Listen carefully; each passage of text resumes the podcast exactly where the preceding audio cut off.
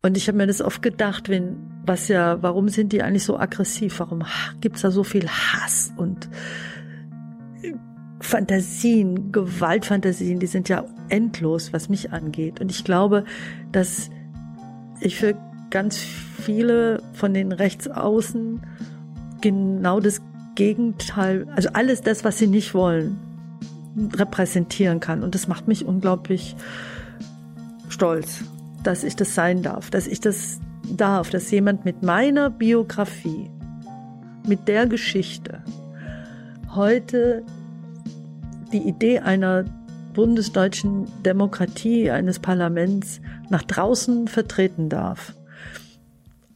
Macht vielleicht deutlich, dass Claudia Roth sich ziemlich verändert hat, macht aber auch deutlich, dass dieses Land sich verändert hat. So, eine neue Folge Junge Naiv. Wir sind im Bundestag. Wo genau?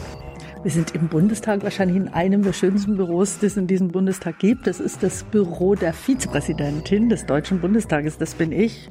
Manche glauben es nicht, manche finden es nicht gut. Ich weiß es, dass ich es bin. Und das ist ganz toll, weil es liegt ganz genau gegenüber äh, des Hauptgebäudes. Das heißt, ich sehe immer genau, was da abgeht und vergesse auch nie, wo ich hier bin.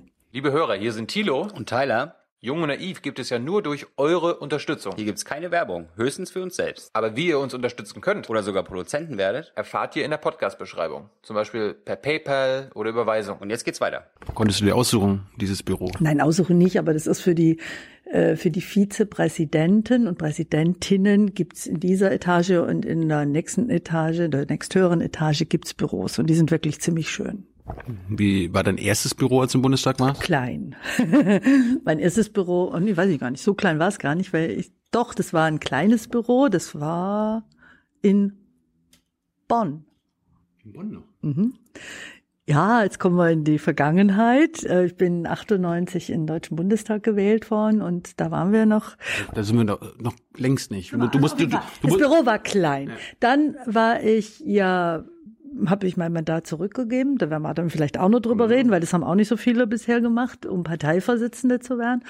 Und dann bin ich wieder zurückgewählt worden in den Deutschen Bundestag und da hatte ich dann ein Büro, hab ich gesagt, ich will nicht hier irgendwo am Arsch der Welt, ich will da, wo die Musik spielt und das war dann eher äh, als Aufenthaltsraum geplant. Also ein unübliches Büro, es war eher unüblich und dann durfte ich hierher umziehen und das ist hier schon ziemlich cool. Es gibt einige Leute, die deine Stimme von irgendwo erkennen. Wer bist du? Mein Name ist Claudia Benedicta Roth. Hm. Woher Sie die Stimme kennen, was vielleicht, äh, ich habe es zwar noch nicht so gemacht, aber von Order. Also ich bin Vizepräsidentin und manche gucken ja oder hören äh, Bundestagsdebatten und bisweilen bin ich da oben und präsidiere. Mhm. Kommen wir gleich zu. Erstmal will ich wissen, wie du da, wie du es dahin geschafft hast. Also, das ist eine ähm, lange Geschichte, das ja, gibt es überlegen. Darum haben wir, darum haben wir jetzt Zeit. Fang, fangen wir mal in deiner Schulzeit an. Äh, beziehungsweise wo, wo kommst du her? Aus welchem Part Deutschlands? Also ich bin äh, Bio Süddeutsche, mhm. richtig so richtig süddeutsch. Bin in Ulm geboren. Also komme aus einer Württemberger Familie, eigentlich alles Württemberger, bin aber dann im Alter von drei Monaten nach Bayern verschleppt worden Oh. Ähm, weil mein Vater dort äh, eine Praxis eröffnet hat. Er war Zahnarzt. Meine Mama war Lehrerin. Die war in Ulm Lehrerin. Das heißt, also höchst moderne Beziehung hatten die beiden. Und bin dann halt in, im bayerischen Schwaben in einem Ort aufgewachsen, 5000 Einwohner, Babenhausen heißt der. Babenhausen gibt's in Hessen und gibt's in Schwaben. Mhm. Ja, und da bin ich äh, zur Schule gegangen, die ersten vier Jahre und dann gewechselt in die Schule, wo auch der Trainer von Paris Saint-Germain war. Jetzt so Thomas Tuchel. Ja, ein bisschen nach mir. Hm. Hm? Äh, Theo Weigel war da auch, der Ex-Finanzminister. Und äh, das Simpat-Grämer Gymnasium in Grumbach, da war ich im Gymnasium. Was für eine Zeit war das damals, als du zur Schule ähm, gegangen bist? Ich bin in die Schule gekommen, wann bin ich in die Schule gekommen? Ich bin 55 geboren, also bin ich 61 äh, in die Schule gekommen. Das war ehrlich gesagt ziemlich heftige Zeiten. Also das war sehr, sehr, sehr, sehr konservativ, sehr stark auch noch geprägt von, von der Kirche. Ich kann mich, kann mich erinnern, meine erste Erfahrung von wirklich tief sitzender und unakzeptabler Ungerechtigkeit war, dass ich in Religion eine schlechte Note gekriegt habe. Jetzt kannst du dir vorstellen, Mutterlehrerin, die wollte ja sowieso. Also wir hatten damals noch so Schiefertafeln und dann hast du mit dem Griffel geschrieben und dann ist das mit da weggewischt worden und noch einmal und man musste Fleißbildchen kriegen und die Mutter war natürlich extrem darauf bedacht, dass das Kind auch die Fleißbildchen kriegt und ich glaube, ich war eine ziemlich gute Schülerin, glaube ich schon. So mal, die Grundanlagen waren nicht schlecht und in Religion habe ich sau schlechte Note gekriegt. Weil du nicht gläubig warst. Nee, weil meine Eltern nicht in die Kirche sind. Und das war so unglaublich ungerecht, weil ich konnte die ganzen Geschichtler vom Ölberg und wer wann wie wen und so und mit wem Jesus jetzt befreundet war und also ich konnte diese Geschichten wirklich. Und dieser Pfarrer, der später dann wegen Kindesmissbrauch verschwunden ist, weil er kleine Jungs offensichtlich missbraucht hat, der hat mir schlechte Noten gegeben. Und das war das erste Erlebnis im Alter von sieben, acht von Ungerechtigkeit. Aber wurdest du denn zu Hause über die Bibel aufgeklärt, weil, wenn du nicht in der Kirche warst? Aber warst du gläubig? Oder? Ich habe gedacht, ich habe gedacht, wenn nicht irgendjemand in dieser Familie äh, sich mit dem lieben Gott gut anlegt, also also gut versteht, dann kommen wir alle in die Hölle. Und insofern dachte ich, ich muss immer in die Kirche. Ich bin sehr oft in die Kirche gegangen, aber mich haben halt ich habe viel gelesen und mich haben halt die Geschichten wirklich interessiert. Also das, die Stories, diese alte Testament und so weiter. Äh, gläubig weiß ich nicht. Ich habe gebetet, damit die Familie sozusagen zumindest es ins Fegefeuer schafft und nicht in direct to the hell. Und äh, ja, das. Warst du oder bist du Mitglied der katholischen Kirche? Ähm, ich bin, ich habe die katholische Kirche mit Zustimmung der mir wichtigsten Person in meinem Leben, das war meine sehr gläubige Oma, verlassen. Und später haben sie mich gebannt. Da war ich aber schon draußen. Warum wurdest du gebannt? Ähm, weil viele Jahre später ich im Europaparlament 1994 äh, einen Bericht gemacht habe zum Thema gleiche Rechte für schwule Lesben. Mhm und der dann tatsächlich abgestimmt worden ist. Da ging es um Diskriminierung aufgrund der sexuellen Identität von Menschen innerhalb Europas und zwar aller Länder. Das war zum allerersten Mal, dass man diesen Tatbestand anerkannt hat und dass das äh, als Defizit auch erkannt wurde. Ähm, und äh, der ist mit sieben Stimmen Mehrheit äh, durchgegangen, 94 und ist gefeiert worden in Skandinavien und in den Niederlanden war es eh klar. Bei uns halbe halbe, Frankreich halbe halbe und dann haben meine Freunde gesagt, pass auf, wenn das jetzt nach Italien, in Vatikan kommt, wenn die das mitkriegen, dann gibt's Ärger. Mhm. So war das dann auch. Dann hat äh, das äh, Osservatore Romana heißt der, glaube ich, also dieses äh, Organ des Vatikans drüber geschrieben und hat also über Sodom und Gomorra und äh, über diejenigen, die äh, die Kultur und das ganze Christentum äh, kaputt zerstören wollen. Und ich war sozusagen namentlich erwähnt. Und dann hat der Papst an seinen Sonntagsreden äh, da, die er da hält am Petersplatz, tatsächlich, stell dir mal vor, so bekannt musste erst mal werden, hat der Papst den Kirchenbann erklärt, das Anathema gegen Claudia Roth. Und damit bin ich echt bekannt geworden in der ganzen Welt. Ist das sowas wie die Fatwa, wenn der iranische ich hatte keine Ahnung, was das ist, wenn jemand Anathema gegen dich erklärt. Ich wusste nur irgendwie, also die Christen haben oh, und dann habe ich einen Kollegen, der war Theologe, Dr. Ullmann, der hat Theologie studiert, der war Kollege von mir im Parlament, habe gesagt, Herr Ullmann, was ist ein Anathema? Ich weiß noch nicht mal, ob man es so ausspricht, ob man es Anathema oder Anathema. Dann hat er gesagt, oh Claudia, das war die Vorstufe im Mittelalter vor der Verbrennung. So, da war ich aber schon draußen aber dadurch war das natürlich äh, eine ziemlich geile Promotion zum Thema, weil ich meine, äh, Kirchenbahn äh, für viele natürlich nicht so gut, aber aber das war natürlich wirklich eine Promotion für das Thema. Man bekommt offensichtlich wird man aus der Kirche gebannt, wenn man sich einsetzt für gleiche Rechte von Menschen, die schwul oder lesbisch sind. Damals hat man noch nicht über Trans und Bi und so weiter Sternchen gesprochen. Und äh, dadurch wurde das Thema total bekannt und der Bericht galt dann als der Rot äh, äh, Rapport Rose. Und dann bin ich überall eingeladen worden. Und das war dann durfte ich, meine Güte, das war der Hammer, und dann durfte ich ähm, im Central Park auftreten, anlässlich 25 Jahre Christopher Street mit vor über einer Million Menschen nach Liza Minnelli. Kannst du dir das vorstellen? Hammer. Ja, ich konnte es mir auch nicht vorstellen, aber es ist die Wahrheit und nichts als die Wahrheit. Und das war richtig toll. Also, wie kommen wir da drauf? Ach so. Ja, aber pass auf. War ich so gläubig, war ich gilt, da, gilt da erstens der Bann immer noch? Also mir hat jetzt gibt's ja viele. Ich habe ja in der Zwischenzeit viele Freunde, die wirklich eng in der Kirche sind und die hat, da hat sich ja viel verändert. Die Darfst du sagen- Kirchen betreten? Äh, vor allem, darf ich Kirchen betrete, frage ich gerade mal. Also, ich mein, ey, ey äh, ich betrete auch gern Kirche. Manchmal setze ich mich da einfach rein, um runterzukommen. Aber die sagen, es sei ja gar nicht so gemeint gewesen. Und dann haben mir ja die Evangelischen haben dann angeboten, dass soll ich halt zu ihnen kommen später. Das sage ich nix. Das passt jetzt schon so. Ich habe ein gutes Verhältnis zur zu, zu, zu moralischen oder ethischen Grundsätzen, die von Menschen, die religiös sind, auch vertreten werden und habe meine Positionen zu Institutionen, katholische Kirche, die äh, ja nach wie vor eff- ziemlich defizitär ist. Das war übrigens auch die Zustimmung von meiner Oma, die sehr gläubig war. Die Oma war sehr religiös. Das war eine wunderbare Frau, war sehr klein, die war so um die 1,55 sowas, ihr Mann 2,10. Oh. Ja, das war ein unfassbares Paar. Sie war kugelrund und herzensgut und er war auch ziemlich herzensgut und sehr groß, weiße lange Haare, Protestant und sie katholisch. Und Opa musste seine Liebste entführen, weil die katholische Verwandtschaft nicht wollte mit so einem lutherischen und er hat sie dann entführt und äh, Du wirst verschleppt, dein Opa hat sie entführt. ja, Was ist denn bei was los? in der Familie? Ja, sag.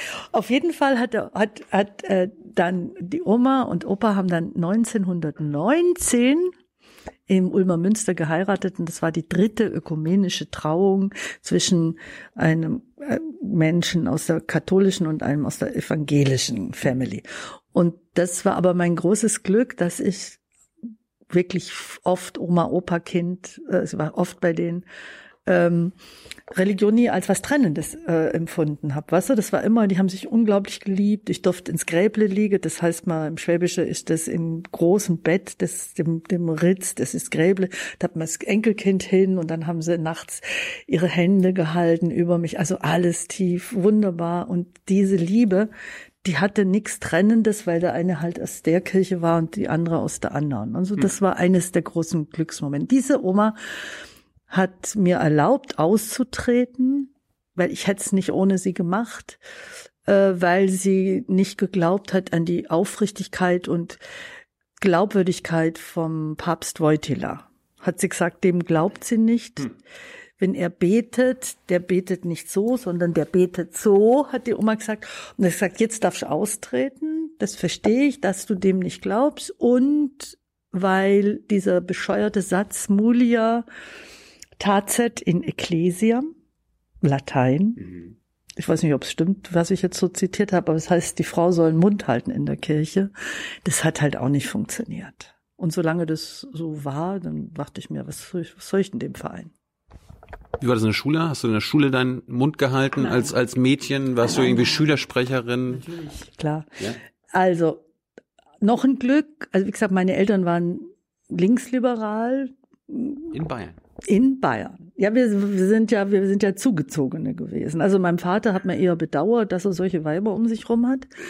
Ähm, und meine Eltern waren, ich kann mich erinnern an Wahlen, da gab es sieben FDP-Stimmen in dem Ort. Und die galten als die Linksradikalen. Also das mag heute sehr merkwürdig sich anhören, aber das war wirklich so. Es war allerdings auch eine andere FDP. Das war sozusagen die sozialliberale, sehr stark geprägt in Bayern von einer wunderbaren Frau, der ähm, hm?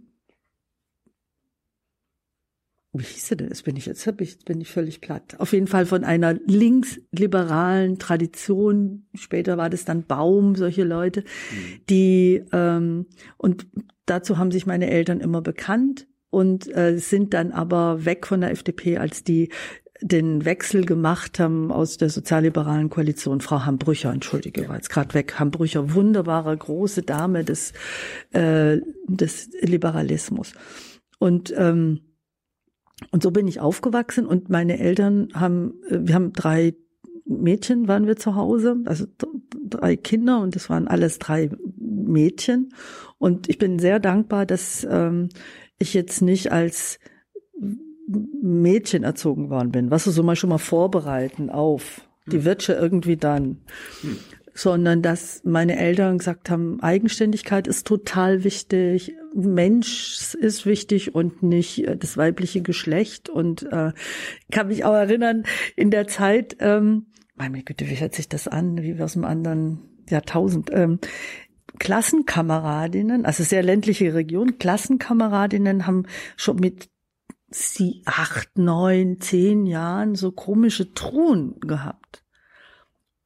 So Geschenktruhen.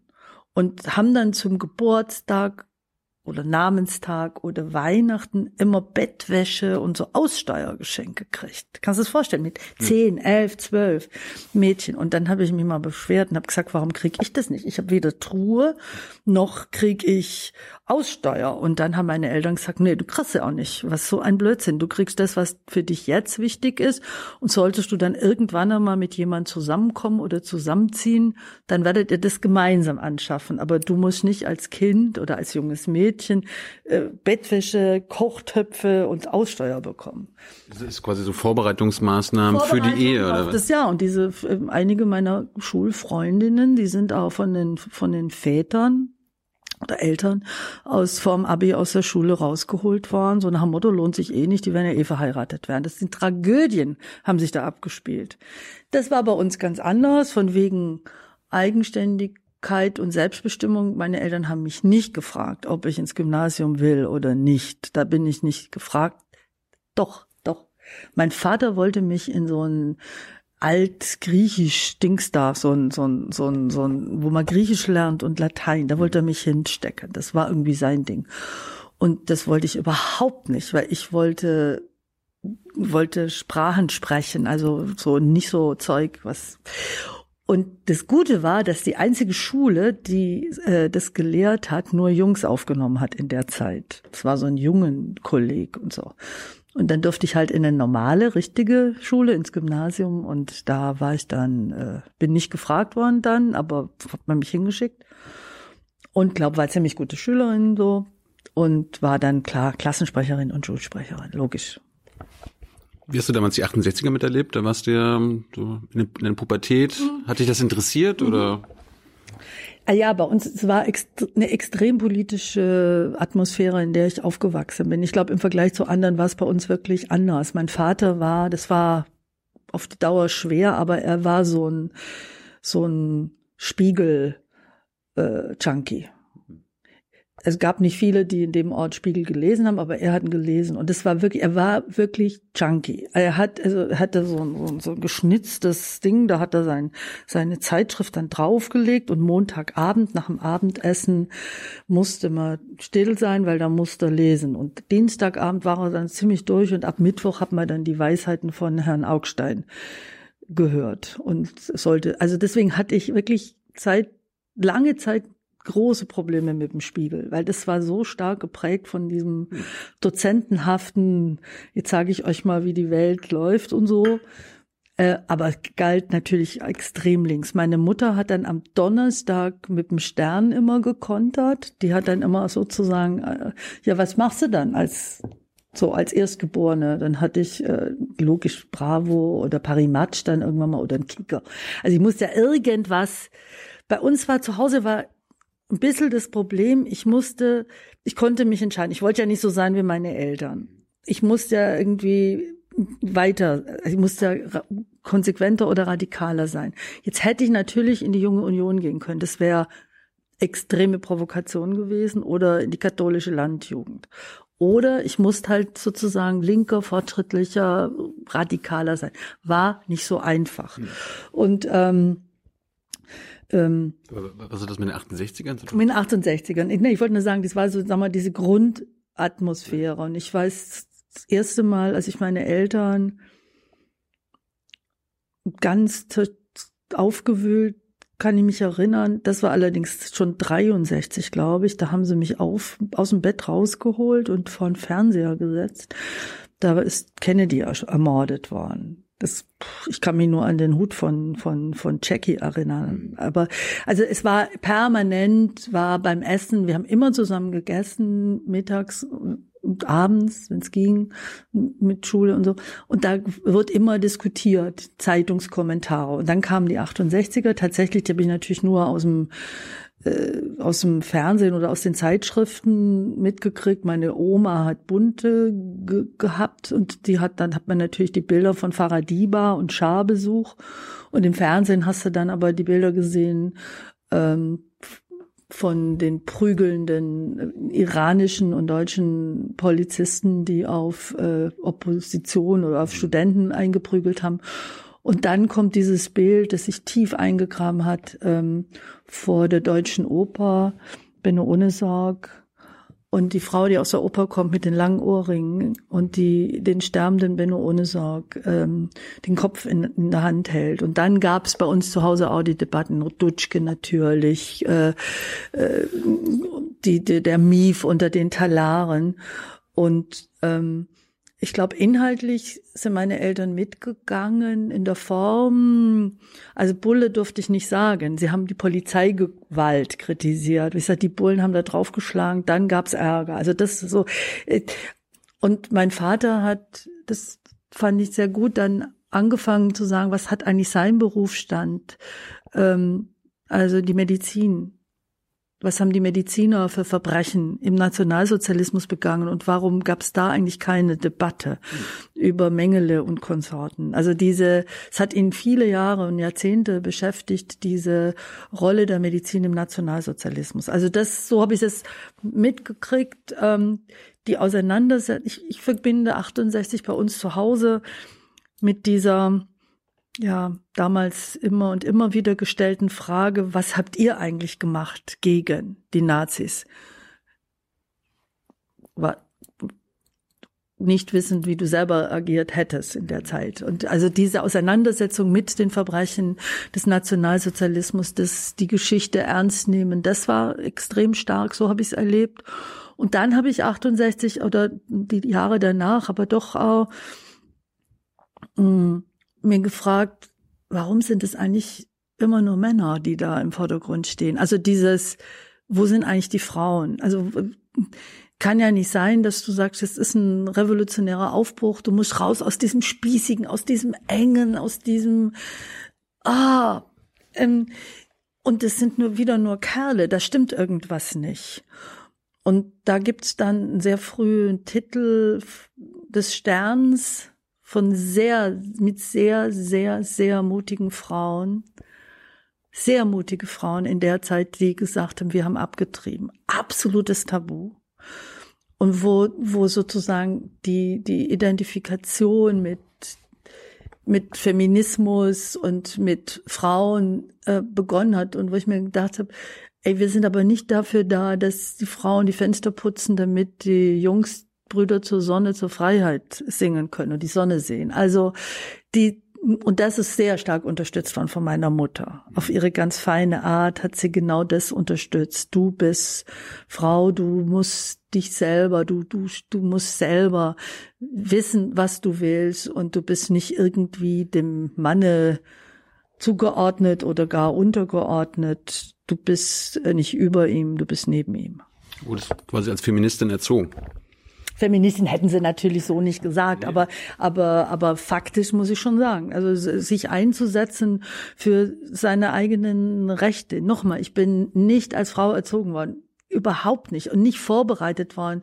Oder man hat nie über irgendeinen meine Mama hat eher das stimmt, ich habe schon ein paar Mal erzählt, aber es stimmt wirklich. Sie hat gesagt, Kind, also ich binde dich nicht zu früh. Das war eher die Sorge, da kommt irgend so ein Kerl und dann äh, bindet die sich zu früh. Binde dich nicht zu früh. Guck, dass du selber, dass du selber, dass du einen Beruf hast, dass du dich selber versorgen kannst, dass du deinen eigenen Lebenstraum erfüllen kannst. Das kommt natürlich auch daher, diese starke Unterstützung, krieg erst mal raus, was ist dein Traum? Ja Und wenn du weißt, was dein Traum ist und wenn er noch so gaga ist, was meine Träume, glaube ich, für viele waren, ähm, dann lebt das. Ich glaube, das hat damit zu tun, dass die Nazis meinen Eltern deren Träume nicht kaputt gemacht haben. Mein Vater wollte Musik studieren in Frankreich, der wollte Sänger werden und wollte in Frankreich studieren. Das war das Land seiner Träume, seiner, seiner Sehnsucht und er musste nach Frankreich mit 18, nicht als Student, sondern als deutscher Soldat. Das hat ihn sein ganzes Leben geprägt und für ihn war deswegen diese europäische Perspektive, dieses, dass aus vermeintlichen Feinden Nachbarn und aus Nachbarn Freunde werden, das große Wunder, was er selber so nie leben konnte, aber dann erleben durfte, dass seine Tochter mit Franzosen zusammen in einem Parlament sitzt. Und meine Mama wollte bildende Kunst, die wollte Innenarchitektur, Modedesign. Kannst du dir vorstellen, in der Nazizeit nicht besonders äh, so, und dann hat man ihr gesagt, entweder Krankenschwester im Krieg oder Lehrerin. Dann ist sie halt Lehrerin geworden. Das hat sie sicher auch gern gemacht und so. Streng genug war sie ja. Aber dann war umso stärker die Unterstützung, wenn das Kind jetzt, die Tochter, diese Träume hat, dann okay, dann werden wir als Eltern ihr nicht Steine in den Weg legen, aber binde dich nicht zu früh. Das hat sie mir immer wieder gesagt, so mit 30 hat sie gesagt, ja, ist gut, dass du dich nicht gebunden hast, mit 40, jetzt wird's langsam Zeit und mit 50 hat sie gesagt, ist eh vorbei. Also, das war, das war, vielleicht verkläre ich manches, es war sicher auch ganz schön hart, wir hatten extreme Auseinandersetzungen zu Hause auch und Kämpfe mit meinem. gerade war streng? Sie war furchtbar streng und auch sehr ehrgeizig. Aber eigentlich waren sie ziemlich gerecht, muss ich sagen. Naja, weiß ich nicht. Ähm, mir, meinen Schwestern gegenüber waren sie viel offener und viel nachsichtiger. Das waren Zwillinge, die zwei, und die haben sich so durchgeschlänzt. Und bei mir haben sie immer gesagt, wir wissen, wenn du willst, kannst es, dann musst du es auch bringen. Also so ungefähr. Wenn ich in der Schule gut war, durfte ich alles. Wenn ich nicht gut war, wobei gut oder nicht gut bei denen ziemlich äh, niedrig angesetzt war, also eine hohe Latte, äh, äh, dann war es schwierig. Aber es war eine ich habe den wirklich ganz viel zu verdanken, also zu sagen, bilde dir erstmal eine Meinung und dann kämpf dafür. Und das hat der Vater immer gesagt. Und wenn, weil ich die Kämpfe ja mit ihm auch hatte. Und dann wunder dich nicht, dass du Widerspruch kriegst oder Widerstand erlebst. Aber das ist wichtig. Mach dich nicht abhängig von irgendjemand. Und das hat, glaube ich, ganz gut funktioniert. Hast du irgendeine Meinung dir damals gebildet, die du heute nicht mehr vertrittst, wo du sagst, oh Gott, wie bin ich denn auf die Idee gekommen? Ähm, nein, manche, vielleicht bin ich milder geworden in vielen Sachen, aber nee, ich glaube, das ist ziemlich konsequent. Also ich glaube, sowas es gibt da Menschen, die haben so fürchterlich radikale Brüche in ihrem Leben. So aufregend wie mein Leben war und ist, aber es ist eigentlich ziemlich gerade. Also ich sehe da so kaum Brüche, dass äh, ja gut, Verhältnis zur Bundeswehr oder solche Sachen. Oder wenn du mir gesagt hättest mit 16, 17, ich werde mal, ich gehe mal im Bundestag, ich hätte gesagt, was will ich in diesem Laden, der, der so geschlossen ist, der, wo keine Frauen sind, wo keine Minderheiten sind, wo die Umwelt und niemand hat eine Stimme. Oder ich ja, Vizepräsidentin, will ich jemals so ein System repräsentieren? Also das hat sich verändert, aber das System hat sich ja auch verändert. Wovon hast du denn geträumt? als Schülerin? Was wolltest du denn nach der Schule machen? Die Welt besser machen. Also das, das war schon, man wollte die Welt einfach verändern. Das war es ist ja immer spannend, welche Bilder hängen da in deinem Zimmer. Und das fing natürlich mit den Pferden an und dann kam Beatles. Na, ich glaube, vorher kam sogar noch die, äh, ja, die Beatles waren es auf jeden Fall. Die habe ich dann aber auch abgehängt, weil meine Mutter Beatles-Fan war. Da kannst ja nicht selber Beatles-Fan sein. Also musste, war ich dann halt Jim Morrison hing dann da, mhm. logisch. Gegen äh, Castro oder Scheder? Genau, denn das war der nächste. Also Jim Morrison, den fand ich einfach auch optisch total und dann, nat dann natürlich hing Castro, nee, nicht Castro, Che. Castro nicht, nein, aber Che Guevara hing dann natürlich. Gut, der war ja auch Arzt, das ging ja bei uns gerade nur durch. und also so, es war die Welt, die Welt ist so scheiß ungerecht und ähm, und die muss gerechter werden. Jetzt war das natürlich ähm, 68 war vorbei und jetzt kam diese sehr bleierne Zeit. Es kam die Zeit äh, der Auseinandersetzung, also der Niederschlagung, der Anschlag auf Rudi Dutschke, der Chile, äh, die, die, die Freiheitskämpfe, die es gab. Ich hatte auch einen Französischlehrer, der wollte da eigentlich nach Chile auswandern, wegen der Revolution. Und, ähm, und dann kommt die Zeit der RAF, diese fürchterliche bittere, brutale, gewalttätige Zeit. Ich bin dann 74, habe ich Abi gemacht, ähm, wo, wo, wo du das Gefühl hattest, im Verlauf dann auch in den 70er Jahren, mh, hm, wenn du, was weiß ich, du bist nach Wackersdorf, um gegen eine Wiederaufarbeitungsanlage zu demonstrieren. Oder du bist nach Gorleben oder nach Brockdorf, um gegen eine Technologie zu demonstrieren, die nicht beherrschbar ist, wie ja später sich auch, oder wie sich herausgestellt hat in riesigen Katastrophen, also die Atomkraft. Und da war auf der anderen Seite ein Staat, der dir wie ein Feind begegnet ist. Der Staat hatte sein Visier runtergeklappt. Du bist angegriffen worden bei Demonstrationen von wegen freies Demonstrationsrecht. Es gab das Vermummungsverbot. Es sind dann in den Mitte der 70er, als ich dann in Dortmund schon war, ähm, Freunde von mir, die sind aus dem Schuldienst oder Bekannte aus dem Schuldienst äh, rausgeschmissen worden, radikalen Erlass und so. Also dieses, ähm, wenn du bei einer Demo warst gegen öffentliche Gelöbnisse zum Beispiel, äh, und du bist dann wirklich, die sind dir begegnet in der gesamten Staatsgewalt und du hast das Gefühl gehabt, ey, ich bin, die behandeln mich wie ein Feind. Das werde ich nie vergessen, eine Demo in, in Brockdorf. Wir sind losgefahren aus Dortmund mit dem Bus und auf dem Weg, ich glaube so bei Bremen muss es gewesen sein, ist im Radio gekommen, jetzt haben sie die Demo verboten. Das heißt, sie haben dich illegalisiert auf dem Weg dorthin. Das natürlich sind wir weitergefahren. Und es war unfassbar kalt und es war eine Demo, wo wir am Tag ungefähr 50 Kilometer gelaufen sind, 25 hin, 25 zurück. Und da sind sie mit Hubschraubern gekommen, mit so Polizei. Ich weiß gar nicht, ob es Militär war, darf eigentlich nicht, aber es war wie ein militärischer Angriff und haben Hubschrauber auf uns und wir haben uns auf den eisgefrorenen Boden gekauert. Aber wir haben überhaupt nichts gemacht. Verstehst du, wir sind. Wo, wogegen habt ihr denn demonstriert? Gegen, gegen die Atomkraft, gegen die Gefährdung durch die Atomkraft, gegen etwas, was der Mensch behauptet, er könne es beherrschen, konnte es aber nicht beherrschen, wie sich ja dann in Tschernobyl, Fukushima, Sellafield und, und, und rausgestellt hat. Aber dieses, die behandeln uns wie ein Feind. Wir gehören nicht dazu ihr seid draußen. Ich kann mich an diese Gesichter, na, ich kann die Gesichter kann ich ja gar nicht erinnern, weil die waren ja verhüllt, die waren ja zu. Du hattest diese Schilder. Es war äh, so unwirklich.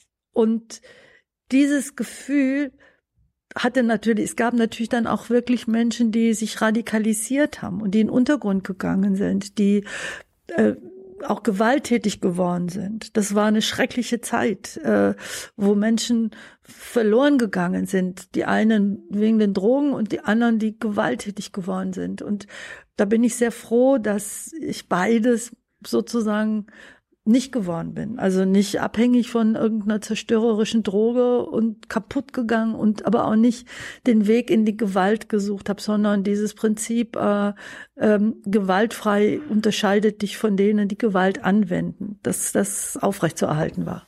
Was, was hast du denn nach dem Abi gemacht? Also wenn du sagst, nach Dortmund, hast du dann Dortmund nach studiert? Nach dem Abi, nach dem Abi, also, also genau, dann ging es natürlich drum, wie kannst du die Welt verändern. Genau. So. Ähm, und da, wie gesagt, es ein sehr künstlerischer Haushalt war, Extremkunst hat eine riesengroße Rolle gespielt, habe ich gedacht, das kann man am besten mit Theater. Und hab ich, ich habe schon während der Schulzeit habe ich in Memmingen am Theater hospitiert und ein ganzes Jahr in allen möglichen Bereichen gearbeitet. Und habe ich gesagt, ich will ans Theater. Und dann war das natürlich für so einen Akademiker, Ehepaar, ein Haushalt Tochter, super Abi, hm. halt alles studieren können. Nicht ganz so leicht, ne, mit dem Recht auf Selbstbestimmung. Und dann haben sie gesagt, ja, wie wäre es denn wenigstens Theaterwissenschaft? Das war dann so ein Ding, dann habe ich gesagt, okay, dann eigentlich gute Idee, dann, weil Schauspielerin, weiß ich nicht, das schaffe ich, glaube ich, nee, ich bin nicht gut. Aber Theaterwissenschaft, um dann Dramaturgie zu machen am Theater, das Bearbeitung der Texte und so weiter. Dann habe ich in München angefangen, Theaterwissenschaft zu studieren. Ähm, ein Studium, was damals mit hundertprozentige oder fast hundertprozentige Sicherheit klar war, dann machst du nie Karriere. Und das ist schon, für die Eltern war das schon, na, die Schulsprecherin, eins der besten Abis. Gut, Zahnärztin war klar, hat der Papa selber gesagt, das wäre unmöglich gewesen. Die Praxis hätte ich gleich am nächsten Tag zumachen können. Also das war klar, aber mm, Was, was haben Sie sich denn gewünscht? Jura oder was? Nee, mein damaliger Lover, also Lover, ich habe gedacht, sei ja, aber war es ja gar nicht. Ähm, der hat äh, gesagt, ja, ich müsste jetzt BWL studieren, weil er ist Jurist und dann macht man eine gemeinsame Ding auf. Und da ich gesagt, nee, auf gar keinen Fall. Nein, sie haben, du, die haben mir da nicht reingeredet. Sie haben schon gemerkt, das muss irgendwas mit, ja, mit Kunst, mit Kultur und äh, Theater. Ja, sie selber, ich meine, die haben ja die ganze Zeit ins Theater geschleppt. Wir hatten ein Abo und das hat eine Riesenrolle gespielt. Und am, in der Herbstzeit, wenn es dunkel wurde, dann gab's Kinderpunsch und viele Kerzen und italienische Opern, wo es immer darum ging, wie die bösen Männer die Frauen äh, hm? Selbst schuld. Die haben dich quasi dann Sie haben mich, sie sind schuld. Und dann haben sie sie auch nicht beklagt und dann haben sie, aber dann bin ich in eine Männerwohngemeinschaft gezogen in München und dann sind die Eltern natürlich sofort auch in die Männerwohngemeinschaft gekommen und haben dann gesagt, dann schlafen sie halt auch am Boden. Es war, und der Vater hat sich dann an der Kapitalschulung beteiligt. Ja, das war so Ja, eine, was? Das erklären. Kapital. Also, es gibt einen Kapitalschulung. ja, es gibt einen Autor, Karl Marx. Der hat viele Bücher geschrieben. Die waren immer blau, blaue Bände. Und das war damals durchaus angesagt, dass in den Wohngemeinschaften, Bücherregalen dann so, was weiß ich, war alles blau. Manche haben dann noch braune Bände. Das war dann eher die russisch äh, Lenin. Ähm, und das war typisch, meine Mutter kam dann so mit spitzer Zunge in die Wohngemeinschaft und fand dann, dass doch die Farbauswahl der Bücherrücken etwas einseitig sei. Also so, sie hat sie nicht gesagt, was ist das denn für ein Mist, sondern hat es dann so gesagt. Aber Papa hat dann seinen, aus Provokation, seinen quergestreiften, orangebraunen Frotte-Schlafanzug angezogen und hat sich in eine Kapitalschulung gesetzt. Das war eine Abspaltung einer marxistischen Studentengruppe. Die haben sich abgespalten von der Hauptgruppe, weil sie mit der Interpretation eines Kapitels des Kapitals von Karl Marx nicht einverstanden waren. Mm. Und da hat man dann bei uns in der Wohngemeinschaft gab es dann die Debatten. Das war mir alles war nicht mein Ding, das haben die Männer gemacht. Ich habe gesagt, seid ihr eigentlich bekloppt? Ihr hockt hier in der Wohngemeinschaft und die Bullen hauen die äh, Stände in der Kantine und wir werden auf der Straße, wenn wir demonstrieren. Also ich war der Sponti und die waren die intellektuellen Marxisten. Und das da so, da es war tolle Zeit, gab immer gutes Essen da in der Wohngemeinschaft. Das war die Männerwohngemeinschaft und ich war, glaube ich, für die auch ein Stück weit, äh, ja, sie haben sich auch ein bisschen geschmückt mit der Theaterwissenschaftsfrau. Ich musste dann äh, Marx und Engels für Anfänger lesen. Ich habe dann auch eine Schulung gekriegt und dann habe ich einen Aufnahmekurs äh, gemacht. Damals musstest du, das war eine der wichtigsten Gruppen in Uni München, die marxistische Gruppe, AK hieß der, hießen die, das waren die Helden damals.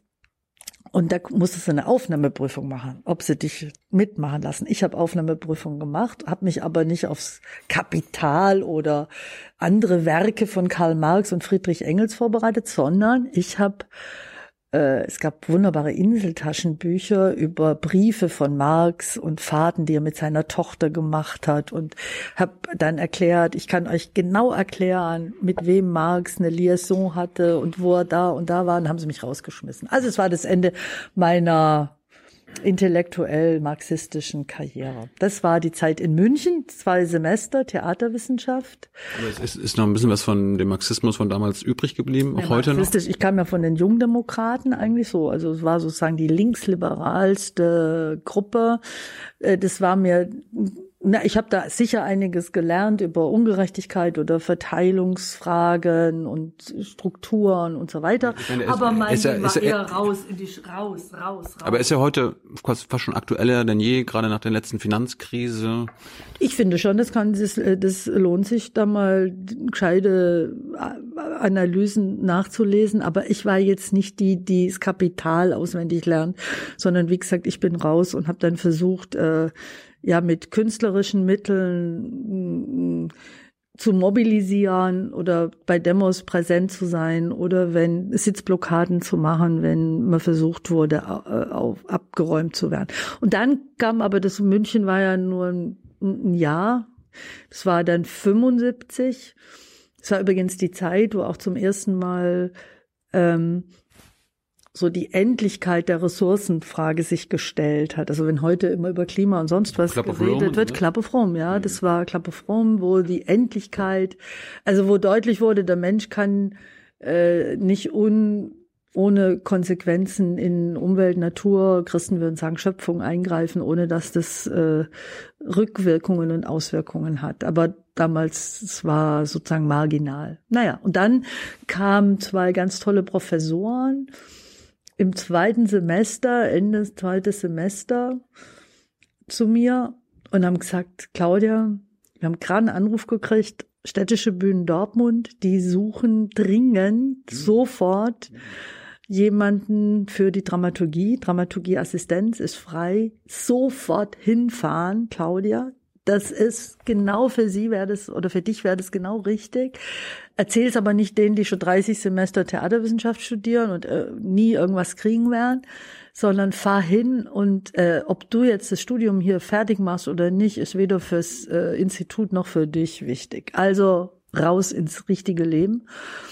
Und dann bin ich mit 20 äh, vom Lodenmantel CSU blau-weiß geschwängerten München, Bayern ins Ruhrgebiet.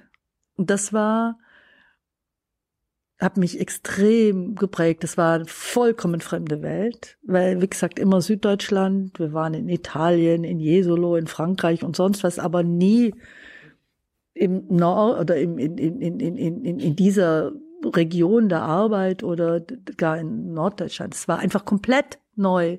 Hat man dir angehört, dass du aus Bayern kommst? Ja, freilich, das habe ich nicht. Äh, mir kennen ja alles, bloß nicht Hochdeutsch. Doch, das war aber wurscht. Am Theater ist das ja egal. Ich habe mich dann da vorgestellt. Äh, Mama war dabei, also bei der Vorstellung nicht, aber ich mitgefahren. Und dann haben die mich engagiert. Da war ich nur erstaunt, dass sie mir so ein großes Gehalt, das glaube ich waren 800 Mark, also es war damals ziemlich gut. Ja, und dann war das das Ende der akademischen Karriere nach dem zweiten Semester Theaterwissenschaft und der Beginn. Das war für die Eltern dann auch schwer. Andererseits fanden sie es, glaube ich, auch ziemlich cool, dass sie jetzt am Theater gleich eine Stelle kriege.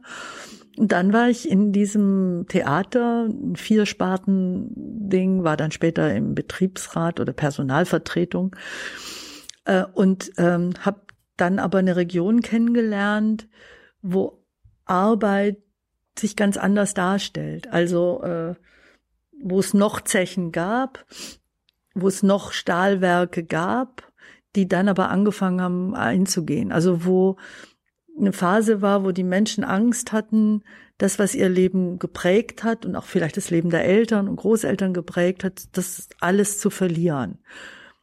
Und da habe ich Arbeit und den Wert von Arbeit, auch von körperlicher, extrem körperlicher Arbeit, anders erlebt als sozusagen in diesem bayerischen, bei mir zu Hause Zahnarztmilieu. Das war natürlich auch alles Arbeit oder das ländliche oder die Landwirtschaft oder so weiter, die Bauernhöfe.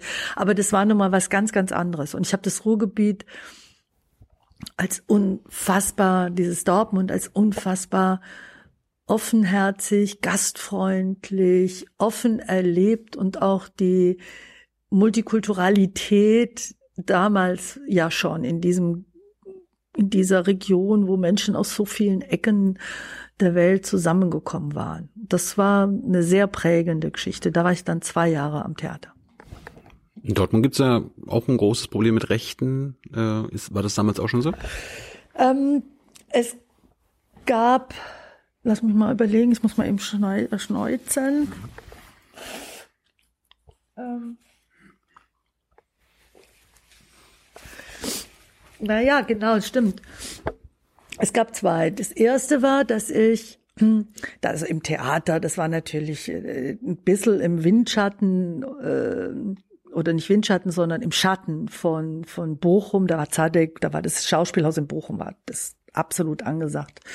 Äh, deutschlandweit und da war Dortmund hat dann eher, ja, hat sich sehr bemüht. Wir hatten auch eine Oper und eine Philharmonie und ein eigenständiges Kinder- und Jugendtheater, was wirklich ganz, ganz große Klasse war. Da kam dann eine Gruppe beieinander zusammen vom, von der Schaubühne Berlin, vom, äh, hat in, in Frankfurt, das war diese Fassbinder-Truppe. Also richtig tolle Leute, unter anderem eben der älteste Bruder von Rio Reiser.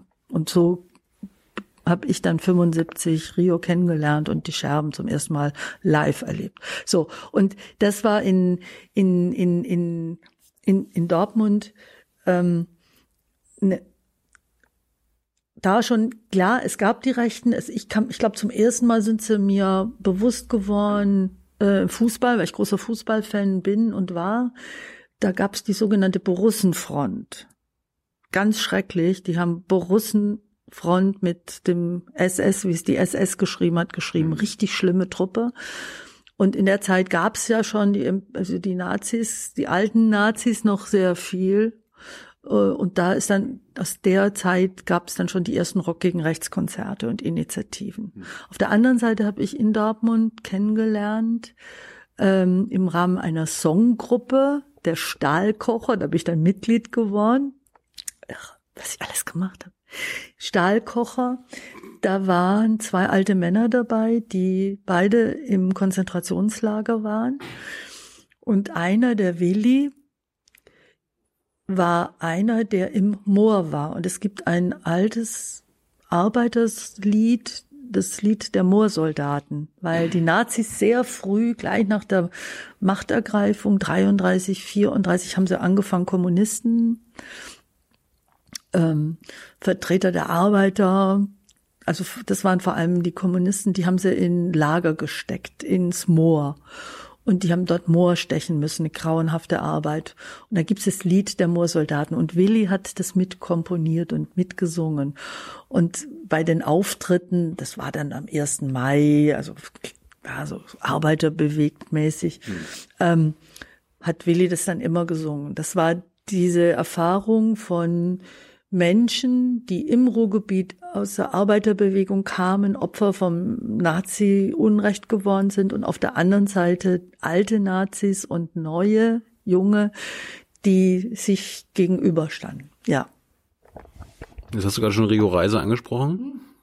Erzähl uns mal, wie das denn gekommen ist, wie du dann, hast du deine Dramaturgiestelle verlassen und wolltest da Managerin nee, werden? Nee, nee, das war dann so, dass, ähm, dass, wie gesagt, Peter Möbius war der Leiter vom Kinder- und Jugendtheater und wir haben pro äh, Saison, also das war im Rahmen des, des Stadttheaters, ein eigenes Haus gehabt, ein wunderbares Theaterhaus und haben vier Produktionen gemacht, also vier Eigenproduktionen und eine Produktion war dann immer etwas mit den Scherben. Das war sicher auch eine Art von es war sicher auch eine Art von Sponsoring, um die Scherben zu unterstützen. Aber es war auch, hatte natürlich auch den künstlerischen Anspruch. Und da war ein Stück, das war dann in der Spielzeit 75. 76 war, wie der Mensch zum Feuer kam und was sie daraus machten. Da hat Rio die Musik gemacht und, und hat auch mitgespielt und gesungen. Und Funky, K. Götzner, der Schlagzeuger, war dabei. Und äh, 76, 77 gab es eine wahnsinns tolle, tolle Oper. Das war die Zeit, wo die Hu die Oper, also Rockoper war damals ziemlich populär. Hu hat eine gemacht und andere auch. Und das war die Struwwelpeter-Revue. Also das Struwwelpeter-Buch ist sozusagen als Oper, als Rockoper gemacht worden. Wahnsinns tolle Musik. Echt geile Songs, ganz, ganz, ganz toll. Und da habe ich Rio dann nochmal so richtig intensiv kennengelernt. Ähm, das Stück sollte damals übrigens verboten werden. Das haben, also muss man mal über, musst du dir vorstellen, ja, was das für eine Zeit war in diesem Stück. Das ist eins zu eins inszeniert worden. Also von den Kostümen wie das alte Struwwelpeter-Buch vom alten Hoffmann so. Und da kommt ja der Suppenkasper vor. Und der Peter Möbius, der war eh so dürr, der hat den Suppenkasper gespielt. Und der Suppenkasper, der isst ja nix und am Schluss verhungert er. Und das haben wir dann halt so gespielt mit toller Musik und so. Und dann haben sie gesagt, das sei ein eine Würdigung oder ein, ein, ein, eine Unterstützung ein, für die hungerstreikenden RAF-Gefangenen. In der Zeit gab es die RAF-Gefangenen, also RAF.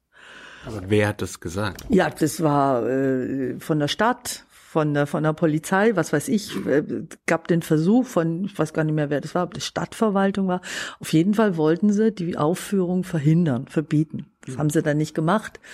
Aber es hieß, man kann das Stück nicht. Es gab riesen Protest, weil dieses Stück verherrlicht den Hungerstreik der RAF-Terroristen. Das war mitnichten so gedacht. Gute Werbung für euch, oder?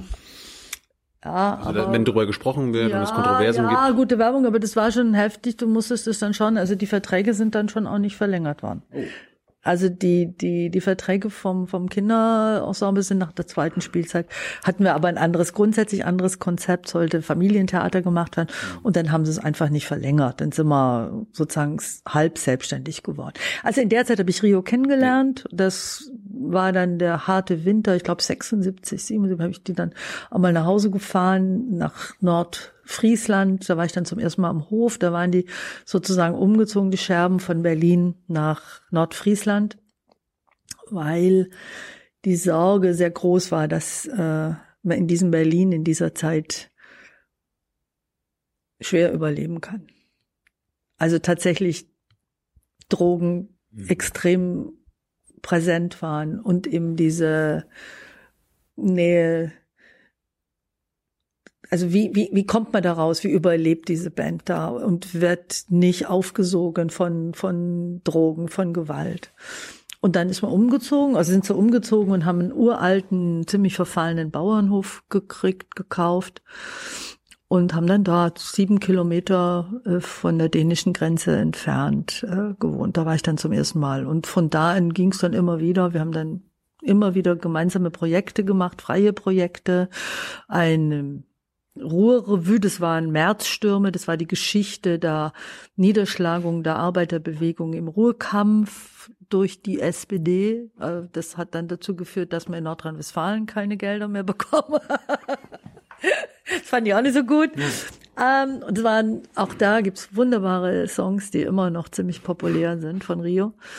Äh, und da ist mein damaliger Liebster, ist immer noch mein Liebster, aber in einem anderen Aggregatzustand. Ähm, das war der Martin, ähm, der hat sich dann angefreundet und das war die Zeit, als der die, in der die Scherben auch so eine innere Rückzug gemacht haben und äh, eine Wahnsinnsplatte entstanden ist. Die, die schwarze, die schwierigste zu verstehen, die mystischste, die ähm, ja, also man sieht diese Kämpfe, diesen, dieses, diesen Rückzug ins Innere und den Versuch, mit dieser Welt und mit allem klarzukommen. Ähm, und dann haben sie gesagt, sie gehen 80 wieder auf Tour. Und ähm, da ist Martin dann 79, 78, 79 ist Martin, mein Freund, ähm, Keyboarder geworden von den Scherben. Und so war dann sozusagen sowieso noch mal mehr der persönliche Bezug da. Äh, ich war dann ein Jahr arbeitslos, eine der schlimmsten Phasen in meinem ganzen Leben, weil deswegen werde ich nie irgendwas gegen Menschen sagen, die arbeitslos sind, weil ich erlebt habe, wie schrecklich das ist, wenn du alles verlierst, dein ganzes Selbstbewusstsein, alles ist plötzlich in Frage gestellt, du weißt nicht mehr, was kann ich, wer bin ich, gehöre ich überhaupt noch dazu. Und dann haben sie mich eingeladen, das war dann allerdings Anfang der 80er, äh, ich soll doch mal helfen bei einer kleinen Tour, bei einer kleinen Frühlingstour und dann bin ich da halt ein paar Jahre geblieben und war dann bei der Band. Und das war schon ziemlich, hm, wie soll ich sagen, wir haben ja immer gesagt, ähm, es soll keine Trennung geben zwischen Privat und Arbeit. Es soll sozusagen eine Einheit sein. Das mhm. war es schon ziemlich. Also es war schon ziemlich diese, diese, du konntest, ich habe das gemacht in einem unfassbar spannenden, aufregenden, anstrengenden äh, Umfeld, in diesem Haus mit der, mit diesen wunderbaren verrückten, schweren Leuten, Musikern und dem ganzen Umfeld, was dauernd natürlich sich auf Scherben projiziert hat. Ähm, das war schon so ziemlich das, wie man sich es eigentlich vorstellt. Es war nun nicht immer so leicht zu verstehen, dass Reichtum sich nicht unbedingt über das Konto definiert. Also wenn du einfach wieder mal gar nichts hattest und nicht mehr wusstest, wie soll ich nur irgendwie, wo kriege ich noch ein bisschen Geld her, um die Tiere und uns selber zu versorgen, das war dann schon schwer. Es war schon ökonomisch, war das äh, katastrophal schwer, als eigenständige, unabhängige, nicht korrumpierte, von der Industrie nicht beeinflusste Band eigenständig ähm, zu leben. Wann ist das auseinandergegangen? Also wir haben dann wirklich sehr erfolgreiche Tourneen gemacht, 83, 84, 85. Und dann war das aber die Zeit, Friedensbewegung, Grüne im Bundestag, neue Bewegung, soziale Bewegung. Und dann hat die Musikindustrie verstanden, A, Markt großer Markt, da gehen wir jetzt rein. Und dann haben die da richtig rein investiert und haben natürlich so Bands wie Bab, die haben unglaublich viel Unterstützung gekriegt. Wenn die eine Platte produziert haben, das war völlig scheißegal, was das gekostet hat. Das hat, der, hat Emi finanziert oder Grönemeyer oder auch die Hosen, die haben anders ein bisschen angefangen, aber also es war sozusagen, plötzlich war da ein Markt da. Und wir waren eben unabhängig. Wir hatten ein eigenes Label, David Volksmund Produktion, haben alles selber gemacht ähm, und haben aber waren dann ab einem bestimmten Zeitpunkt nicht mehr konkurrenzfähig, weil so eine Tour zu organisieren, die äh, den Wagen irgendwie zu mieten, den die die PA zu mieten ähm, und dann aber auch nur Eintritt zu nehmen. Und dann bist du aber als Tonsteine Scherben so eine Projektionsfläche von all denen, die Revolution machen wollten oder irgendwo machen wollen, neben ihrem Professorstatus, den sie gleichzeitig hatten, ähm, war das nicht mehr zusammenzubringen. Wir waren nicht mehr konkurrenzfähig. Weißt du, wir haben dann eine LP gemacht, ich kann mich erinnern, Rio hat das Filmband in Gold gewonnen. Also heißt, gewonnen hat er gekriegt, so. Es war also Gold. Und da sind wir zur Sparkasse nach Leck und sind zum Sparkassenchef und haben gesagt, wir brauchen Geld, wir wollen eine LP machen, ob er uns dafür was gibt, es sei echtes Gold. Hm. Ja, war ja echtes Gold. Dann haben wir halt, was weiß ich, Geld gekriegt dafür. Also sozusagen so. Was hat der Sparkassentyp gemacht? Ja, weil die Tochter von ihm mit dem Gitarristen liiert. Nein, aber das war einfach die Band, das war da um das aus Schleswig-Holstein. Ich meine, wir haben wirklich anders gelebt als die anderen. Aber das war akzeptiert. Äh, und dann haben wir halt das Geld zusammengekratzt und haben vor 100.000 Mark eine Platte produziert. Das war unglaublich viel Geld für uns und ähm, haben dann Tourneen gemacht und ich habe dann, weil ich schwaben konnte, kann ich, ein bisschen, kann ich ein bisschen mit dem Geld umgehen und dann haben die zum ersten Mal ein bisschen Geld bekommen für ihre Auftritte, aber dann habe ich immer Geld abgezweigt und bin dann nach der Tour erstmal zum Einkaufen mit Martin und haben wir die Kühltruhe voll gemacht, damit wir wieder mal in schlechten Zeiten was hatten. Also es war wirklich ein Überlebenskampf und dann kamen die oberrevolutionären Fans, die dann gesagt haben, aber eure Platte ist rein akustisch, man versteht die Stimme nicht gut genug. Da ist doch die von Bab oder so, von Niedecken oder von Grönemeyer ist doch viel besser. Hm. Ja, klar ist die besser, wenn die zehnmal so viel Geld investieren können in ein Studio oder so. Oder es war klar, dass eine Bab-Karte damals schon um die 50 Mark gekostet hat. Eintritts war ungefähr. Ja, war ziemlich viel. Und wenn wir aber uns erlaubt haben, 15 oder 20, dann hieß es, ihr Kapitalistenschweine, ihr seid im System schon und so. Also man hat von Scherben erwartet eine Idee einer, eines Aufstands, eines Widerstands, einer Verweigerung, einer revolutionären Idee äh, permanent äh, zu exerzieren, vorzuleben. Mhm.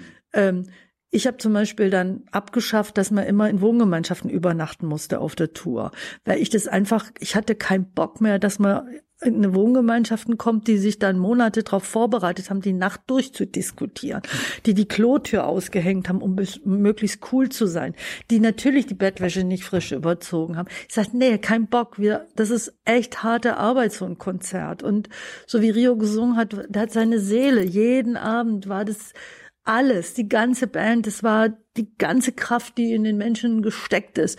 Und da sind wir ins Hotel. Ja, kannst du dir vorstellen, wenn du sagst, ich gehe jetzt ins Hotel als Tonscheine Scherben, kapitalistisch, ihr seid Verräter. Und dann haben sie uns in Hannover, werde ich nie vergessen, ähm, Geld auf die Bühne geschmissen. Ihr Kapitalistenschweine. Und dann ist er Bassist Kai Sichtermann von der Bühne hat abgebrochen. Und er sagt, wenn wir jetzt nicht wieder weiterspielen, dann fackeln sie uns irgendwie ab oder so. Also es waren diese Projektionen oder in Zürich haben wir gespielt, da waren ja die Oberlinken, äh, da waren dann Graffitis, Scherben, Tonsteine sterben. Also da war sozusagen, weil wir ja so kapitalistisch geworden sind, was Gaga war, stimmte nicht. Aber es war so ein Widerspruch.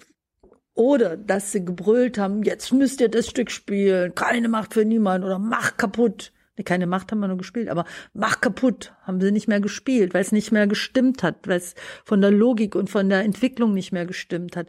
Und Rio dann irgendwann mal gesagt, ich bin doch nicht euer, eure Box, wo man reinschreit und ich äh, muss dann singen, was ihr wollt. Oder der Angriff, ähm, dass ähm, so eine revolutionäre Band, die wirklich ja der Sound einer Generation war, das glaube ich, kann man wirklich sagen, mit wunderbaren Stücken, die immer noch stimmen, ähm, dass er singt über seine Liebe, dass er singt, ich will ich sein, ich will lieben, wen ich lieben will.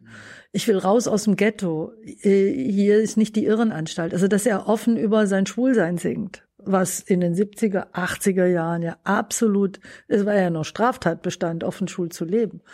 Und wo dann die Oberrevolutionäre, was weißt du, die die Marx-Schulen, Schulen und so weiter, dann einem erklären, ihr sollt Revolution machen und nicht so ein Privatscheiß. Und ich bei Rio gelernt habe und bei der Band, dass das Private sehr wohl politisch ist. Wenn ich nicht lieben kann, wen ich lieben will, dann, oder mein Anspruch, ich bin schwul, dann will ich auch mein, meine sexuelle Orientierung leben können, dass das extrem gesellschaftspolitisch ist.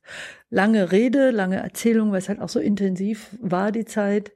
Ähm, es gab dann 85 nach einer sehr erfolgreichen Tour wieder, aber mit einer halt auch nicht reich, da bleibt ein bisschen was übrig, aber eigentlich gab es äh, die Ansage an mich, Versuch, äh, einen Vertrag auszuhandeln. Dann habe ich mit zwei Firmen verhandelt, habe ein Vertragsangebot gekriegt.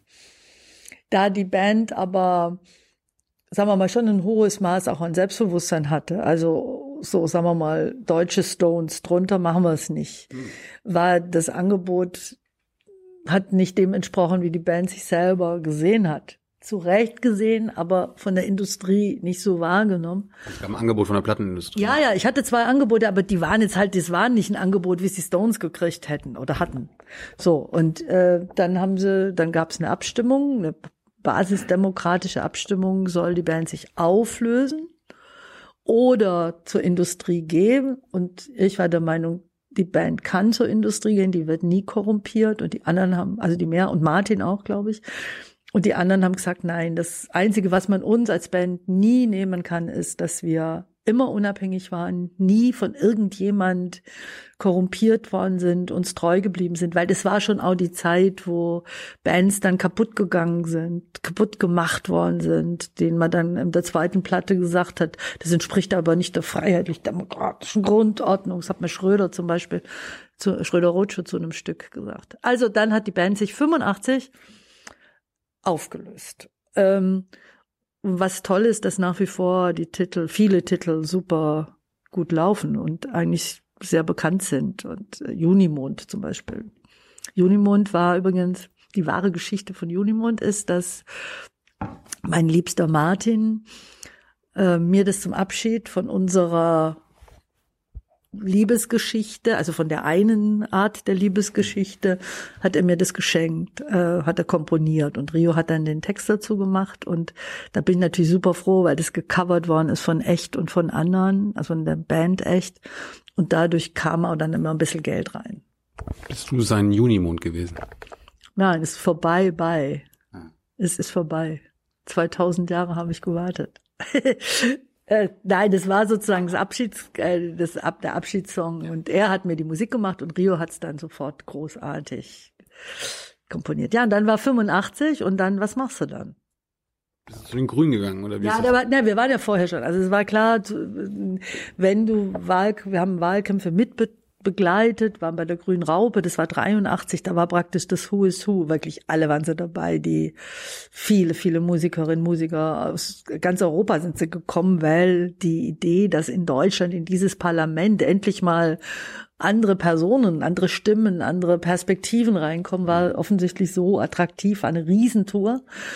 Und dann haben wir Wahlkampftouren gemacht in Hessen, glaub, mal in Baden-Württemberg, im Saarland. da, da war der In Bayern? War der mal in Bayern? Also in deiner Heimat? wir haben in Bayern in München gespielt, in Nürnberg im Com, ganz traditionell. Augsburg nicht. Doch, in Bayern, München schon. Also Nürnberg, ich glaube, ich weiß nicht wo noch. Ähm, Würzburg weiß ich nicht.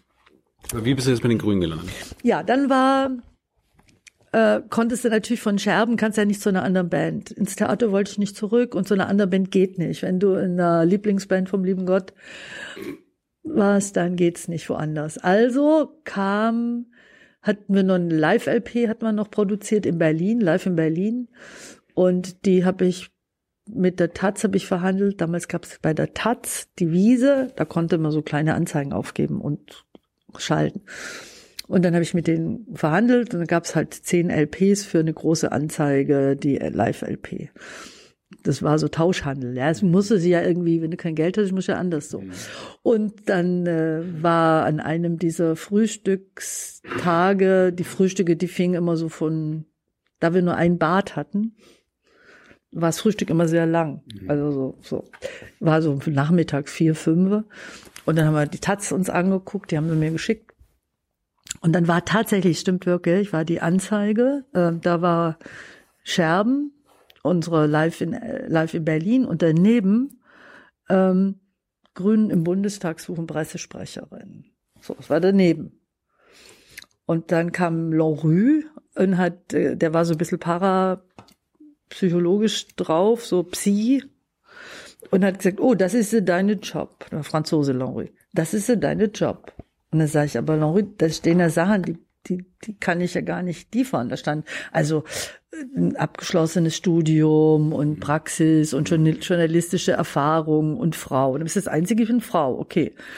Dann kam Kai, werde ich nie vergessen, der, der Bassist mit dem Pendel und hat gependelt und hat gesagt, das ist, ja, das, das ist dein Job. Er so, okay, gut, wenn ihr sagt, das ist dein Job, wenn es Pendel sagt, dann wird schon was dran sein. Und dann ging es darum, wie bewirbt man sich bei Grüns?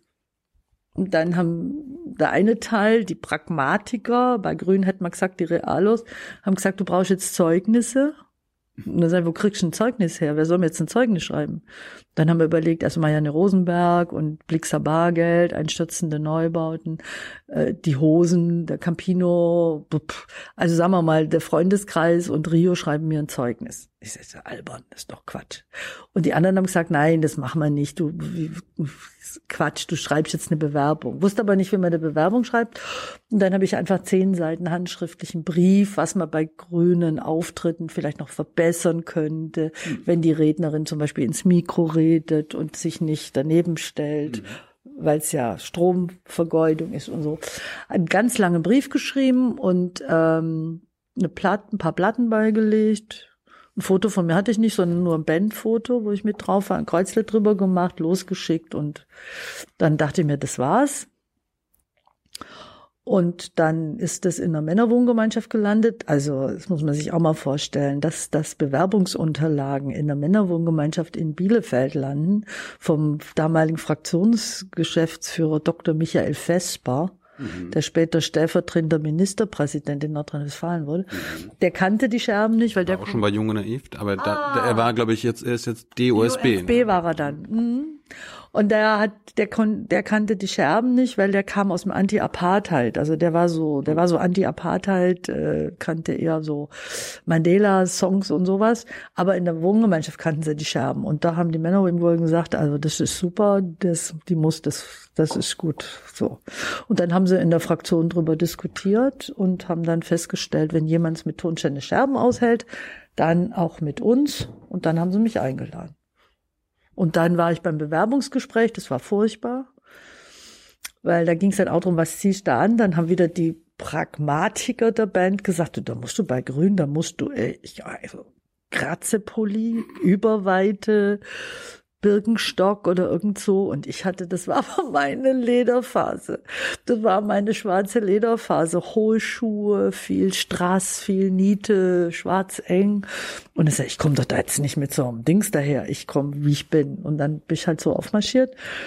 Und das war nicht so wirklich nah, weil dann mein späterer Freund Ströbele reinkam und gesagt hat, für wen er eigentlich ist. Und dann bin ich wieder gefahren mit dem Keyboarder von, nee, mit dem Schlagzeuger von, von Schröder Rotscher, der hatte mich da hingebracht. Und dann haben wir gesagt, das war's dann. Und dann zwei Wochen später haben sie mich angerufen und gesagt, ich wird jetzt eingestellt. So war mein Weg zu den Grünen. Aber wie bist du denn quasi Politikerin geworden? Also ich meine, Presse, Pressesprecher. Immer Poli, Poli ja, aber, aber wie bist du dann irgendwann ja, na gut, dann war ich da vier Jahre. Das war super spannend. Erste Fraktion, damals noch Petra Kelly, Otto Schilly, war schwierig, der dann ja gegangen ist, da wo es sicher besser war, zur SPD. Und ähm, für ihn besser. Und ähm, dann aber, weißt du, dann nach so drei Jahren, ich sage, ich Mensch, ich muss wieder auf Tour gehen. Ich, also ich muss raus. Ich, ich will auch meine eigenen Ideen. Also es war super spannend, die grünen Ideen versuchen so äh, pressemäßig zu verbreiten und Promotion-Ideen und Wahlkampfideen einzuspeisen, alles toll. Aber ich habe ja selber Ideen. Ich will ja selber. Und wo kann man, wo schaffe ich das und wie kann, was muss ich da machen, um gleichzeitig auf Tournee zu sein, unterwegs, raus in die Welt. Hm. Und da hat dann der damalige Fraktionschef, Sprecher, gesagt, ja, da musst du ins Europaparlament. Und dann wieder in meinem Leben, ich hatte so unfassbar viel Glück, habe ich kandidiert fürs Europaparlament und bin auf Platz drei der Liste gekommen und bin dann 1989 ins Europaparlament gewählt worden. Das war viel Glück. Also ich wirklich, ich bin mir ziemlich sicher, das wäre heute nicht mehr so möglich. So einfach nur quer rein äh, mit einer sehr ungewöhnlichen, auch für Grüne natürlich jetzt eher ungewöhnliche Biografie, ja. geschweige denn für jemand im Europaparlament. Also so eine Geschichte hatte wirklich niemand und im Bundestag dann später auch nicht. Das war dann 89 und äh, äh, ja. Ich meine, du warst drei Jahre vorher Managerin von Rio Reise und ja. den Scherben und dann warst du im Europaparlament. Was, was hast du da erlebt dann? Wie lange, wie lange warst du da drin? Fast zehn Jahre. Also das war die Zeit, wo eine ganz andere Zeit. Ähm, 89 also nein, erstens ist da zum ersten Mal aus Deutschland sind die Republikaner gewählt worden. Großes Entsetzen in, in Europa, also in, im, im Parlament, dass aus Deutschland Rechtsextreme reingewählt werden. Die sind dann in die Fraktion vom Le Pen, vom alten Le Pen äh, und von so alten Rechtsextremen aus Belgien. Und äh, auf der anderen Seite eine starke Grüne aus Italien, aus Frankreich, aus Deutschland, aus den Niederlanden, aus Belgien. Und das war die Zeit, da war Österreich noch gar nicht dabei. Hm. Manchmal habe ich mir gedacht, naja, vielleicht gut. Da waren, da waren die Skandinavier noch gar nicht dabei. Also da ist, es war die Zeit, wo alles in Richtung mehr Europa ging undenkbar, dass, dass man aus diesem europäischen Zusammenhang raus will. Also da wäre ein Brexit war eigentlich vollkommen undenkbar, sondern es ging darum, wie schaffen wir mehr Europa? Und es war dann diese spannende Phase von, äh, von Erweiterung. Österreich kam dazu, äh, ja, die Skandinavier sind dazu gekommen. Äh, es war aber der ganz, das ganze Osteuropa war noch weit weg. Wir haben dann 89, jetzt vor 30 Jahren, meine Güte, ist das lang her, erlebt, ähm, im, in Straßburg, wie die Mauer fällt. Und plötzlich sind alle von überall, äh, hat man sich vor die Fernsehkameras, äh, nicht vor die Kameras, sondern vor die, vor die Fernseh, vor Fernsehschirme gesetzt und hat das angeguckt und das war wie, wie so ein Science Fiction. Äh, und ähm, habe da auch erlebt, dass für manche manche haben, viele haben sich gefreut, also bei uns in der Fraktion, die haben sich gefreut, aber es gab auch welche, die große Sorge hatten. Kommt jetzt wieder dieses große Deutschland? Kommt jetzt wieder diese Dominanz, dieses mhm. Deutschland zurück? Was heißt es eigentlich? Dann auch noch verknüpft mit der Berlin-Debatte. Kommt jetzt dieses Deutschland, was uns wieder von oben also dieses, dieser alte Feind kommt es jetzt wieder. Und das war, äh, bin dann Fraktionsvorsitzende geworden. Ähm, ja, es war, es war ziemlich irre. Hab, war im Kulturausschuss, war dann eben im Fraktionsvorstand, habe Antirassismus gemacht, habe den ersten äh, Bericht über Menschenrechte innerhalb der Europäischen Union gemacht. Also mit der Kirche angelegt. Mit der Kirche angelegt, das war dann 94, durfte mit Simone Weil und einer belgischen jüdischen sozialistischen Abgeordneten nach Auschwitz reisen. Das war Wahnsinn. Die haben mich dann am Holocaust-Gedenktag sozusagen in ihre Arme genommen und haben gesagt, so junge Kollegin, komm, jetzt zeigen wir dir mal, wo wir waren, wie wir so jung waren. Und auch sind so, sind so Momente, die du in deinem Leben hast, die du nie mehr vergessen wirst und wo dann auch was als aus Verantwortung entspringt. Simone Weil war ursprünglich äh, war erste Vizepräsidentin, äh, erste Präsidentin des Europäischen Parlaments und war als junges Mädchen in Auschwitz und äh, Mareike van Hemeldonk hieß die Kollegin aus Belgien, die war auch in in in Auschwitz und haben sie mir das gezeigt, die Baracken und die schrecklichen den schrecklichen Ort, wo die Sinti und Roma waren. Und diese, dieser Wahnsinn dieses Verbrechens. Und solche Sachen habe ich, solche wunderbaren Begegnungen, solche Menschen habe ich da begegnen können. Dann kam irgendwann die Zeit im Bundestag. Also ihr, ihr, ihr seid. Zweite, dann kam die zweite Phase, dann habe ich wieder kandidiert, war zum ersten Mal Spitzenkandidatin. Das war dann die Wahl 94 und das war dann äh, mein, da durften dann zum ersten Mal in der Geschichte der Grünen Partei Kopfplakate gemacht werden. Also jetzt, wenn du Wahlkämpfe siehst, ja überall Köpfe. Mhm. Das war verpönt. Bei uns ging es ja um die Inhalte. Und dann hat man ein Kopfplakat von mir gemacht. Das war so grottenscheußlich. Das sah ich aus wie Nachtschwester Hildegard. Also mit so einem Spitzenblüsle. Also ich weiß gar nicht. Also weiß, wer es gemacht hat und ich, weiß gar nicht, ob es das noch gibt, aber es war ziemlich grausam, aber es war eine gute Wahl, wir haben ein gutes Ergebnis gehabt, dann bin ich Fraktionsvorsitzende geworden der Grünen im Europäischen Parlament. Und dann bist ja natürlich doch tatsächlich immer unterwegs. Du bist, es ist schon super spannend, wahnsinnig tolle Erfahrung, weil du merkst, was es heißt, wenn dieses Europa, wenn tatsächlich aus ehemaligen Feinden Nachbarn, Freunde werden können, dass du an einem, in, in dieser Welt an einem, an einer gemeinsamen starken Idee arbeitest, das ist schon, das ist schon toll. Und was ich da an Persönlichkeiten aus, getroffen habe und zu erleben, wie Vielfalt ist und übrigens auch zu erleben, dass ich ziemlich deutsch geprägt war. Ich bin ja als ganz klar, ja, distanziert, dahin gegangen, so und dann plötzlich merkst du eigentlich gar nicht so schlecht, so pünktlich zu sein oder eine bestimmte politische Kultur auch äh, mitgebracht zu haben. Und ähm, dann war aber kamen sowohl von meiner Familie, von meinen Schwestern, die gesagt haben, das ist schön, dass du immer an Weihnachten und an Ostern und in den Feiertagen da bist, aber dass du eigentlich vom Alltag, auch von Familie, Freunden, eigentlich pff, gibt's dich gar nicht. Mhm. Und die bayerischen Grünen haben dann gesagt, Mensch, so eine wie dich könnte man eigentlich brauchen. Willst du nicht für Bayern in, für den Bundestag kandidieren? Und das war dann die Entscheidung zu wechseln. Und dann habe ich kandidiert für die Bundestagswahl 98. Mhm. Bin auf die Liste gekommen, wieder auf, äh, im, Bayer, im, im Bayerischen Landesverband. Auf dritten Platz war ich damals und bin dann im Bundestag gewählt worden. Und so begann dann die Zeit ab 98 gleich mit Rot-Grün im Bundestag. Mit was für einer politischen Haltung bist du da reingekommen? Also, und entspricht die immer noch der heutigen? Also ich war immer, es gab ja diese Flügel, die gibt's immer noch, was ich auch gut finde. Also braucht es auch in so einer Partei. Äh, Flügel ist ein bisschen schwierig, seit äh, Herr Höcke vom Flügel mhm. redet. Aber sagen wir mal, die unterschiedlichen Perspektiven mit äh, wie du zum gemeinsamen Ziel kommst, sage ich es mal sehr diplomatisch.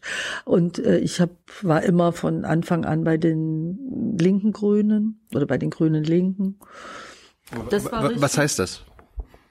Naja, das heißt, dass die soziale Frage eine wichtige ist, dass die ganze gesellschaftspolitische Frage eine extrem wichtige ist, dass wir damals, ich hätte mir nicht vorstellen können, in eine Koalition zu gehen, äh, geschweige denn in na Koalition dann schon mit der SPD, aber äh, mit der CDU, das war schon Lichtjahre weg oder mit der CSU, also sozusagen mit einem bewussten Links aufklärerischen, emanzipatorischen Anspruch an Verteilungs- und Beteiligungsgerechtigkeit. Das war, ich komme halt aus der radikaldemokratischen Ecke. Ich war jetzt nicht die typische Öko, ne? Das war ich nie.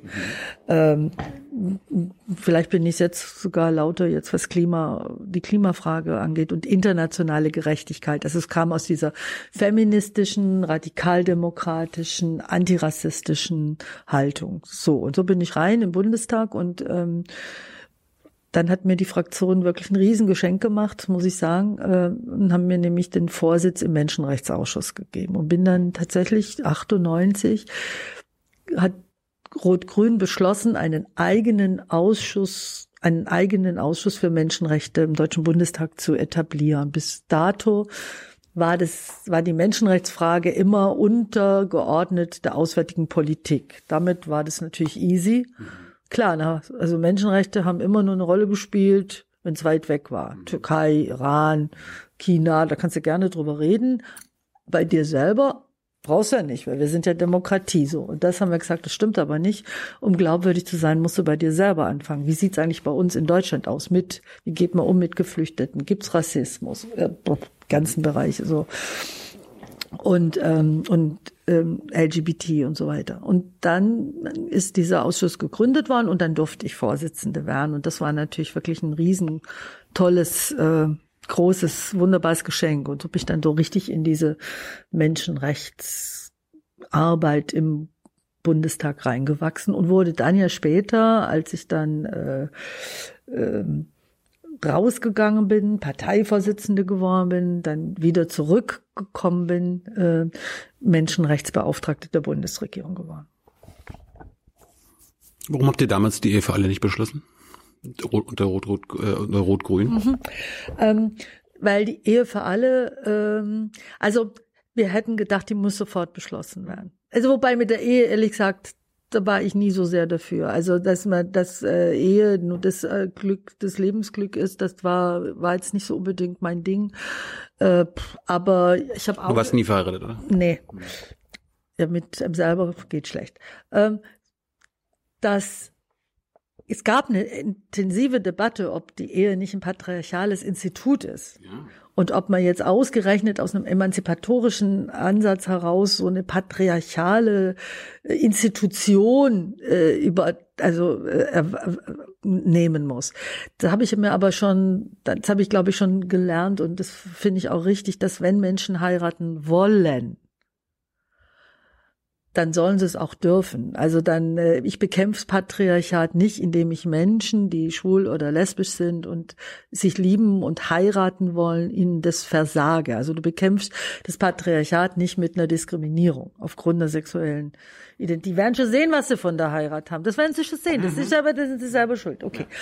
Aber dann haben wir eben tatsächlich äh, lernen müssen, dass ähm, du dazu den Bundesrat gebraucht hättest in ganz vielen Bereichen, dass es da undenkbar gewesen wäre. Also es wäre einfach undenkbar gewesen und dass auch die SPD definitiv zu der Zeit überhaupt nicht bereit gewesen wäre. Das heißt, wir haben dann etwas gemacht. Es hat zwar länger gedauert, aber ich glaube, es war richtig, sind dann auf diese eingetragene Lebenspartnerschaft gegangen, weil die Ehe als Ehe hätte die große, also hätte einfach diese große, große Mehrheit im Bundestag gebraucht, das hätte man so nicht gekriegt.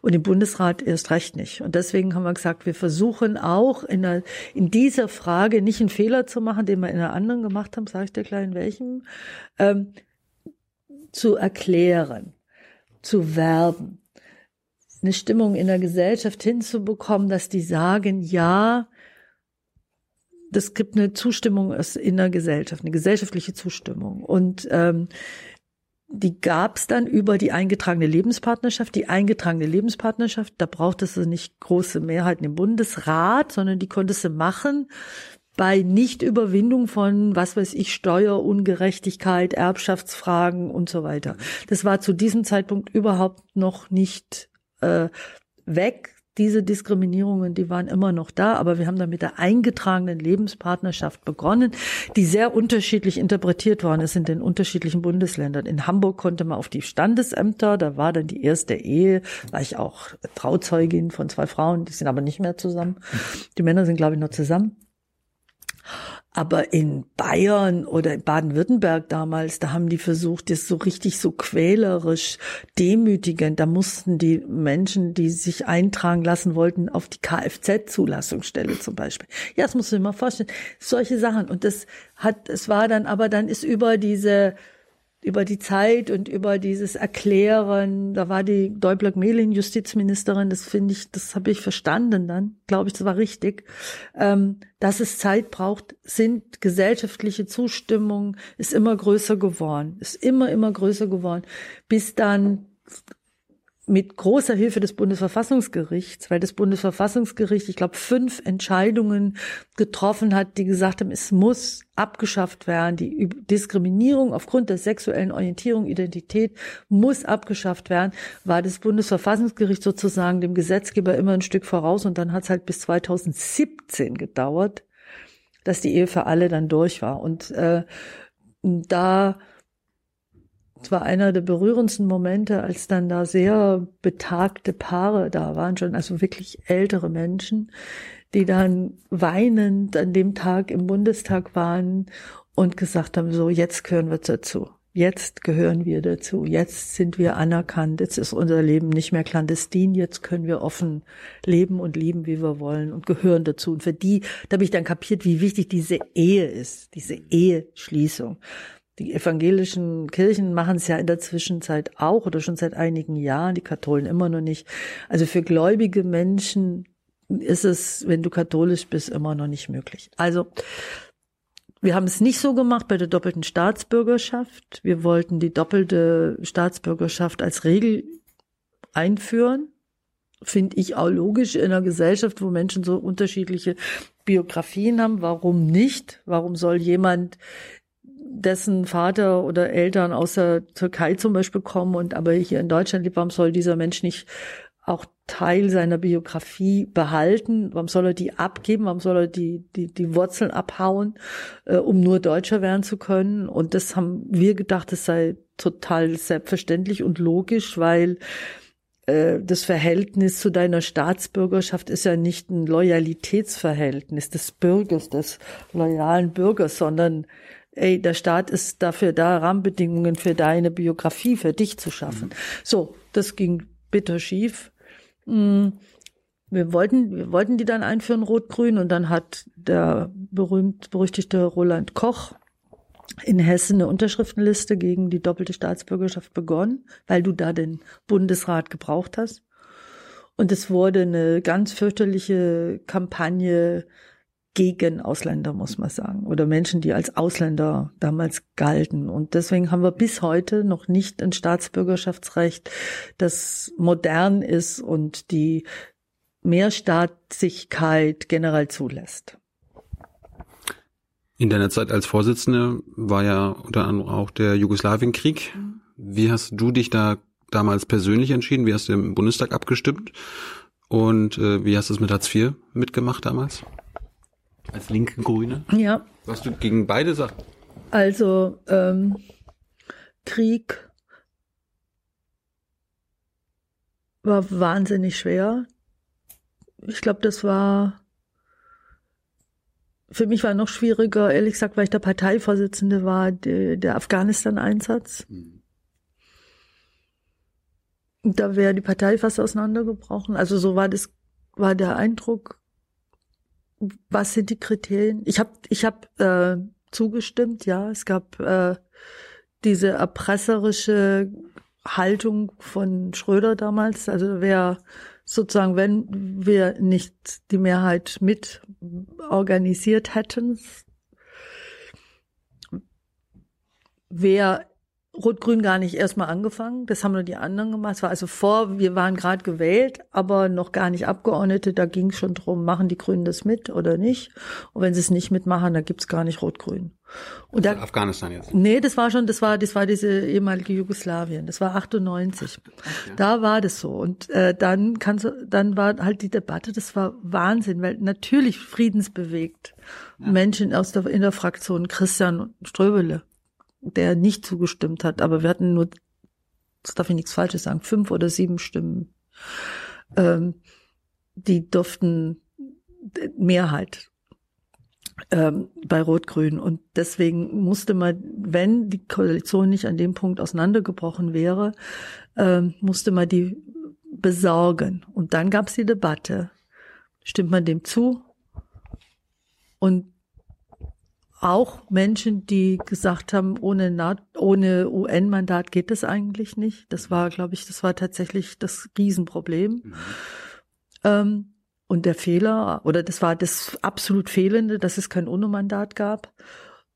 Oder sagen wir Nein als Grüne und dann platzt Rot-Grün und dann gibt's keine erneuerbaren Energien, dann gibt's keine Windräder, dann gibt's keine äh, gleich äh, Öffnungen, gleiche Rechte und und und. Das war eine unglaublich schwere Auseinandersetzung dann mit denen aus dem ökologischen und aus den anderen Bereichen.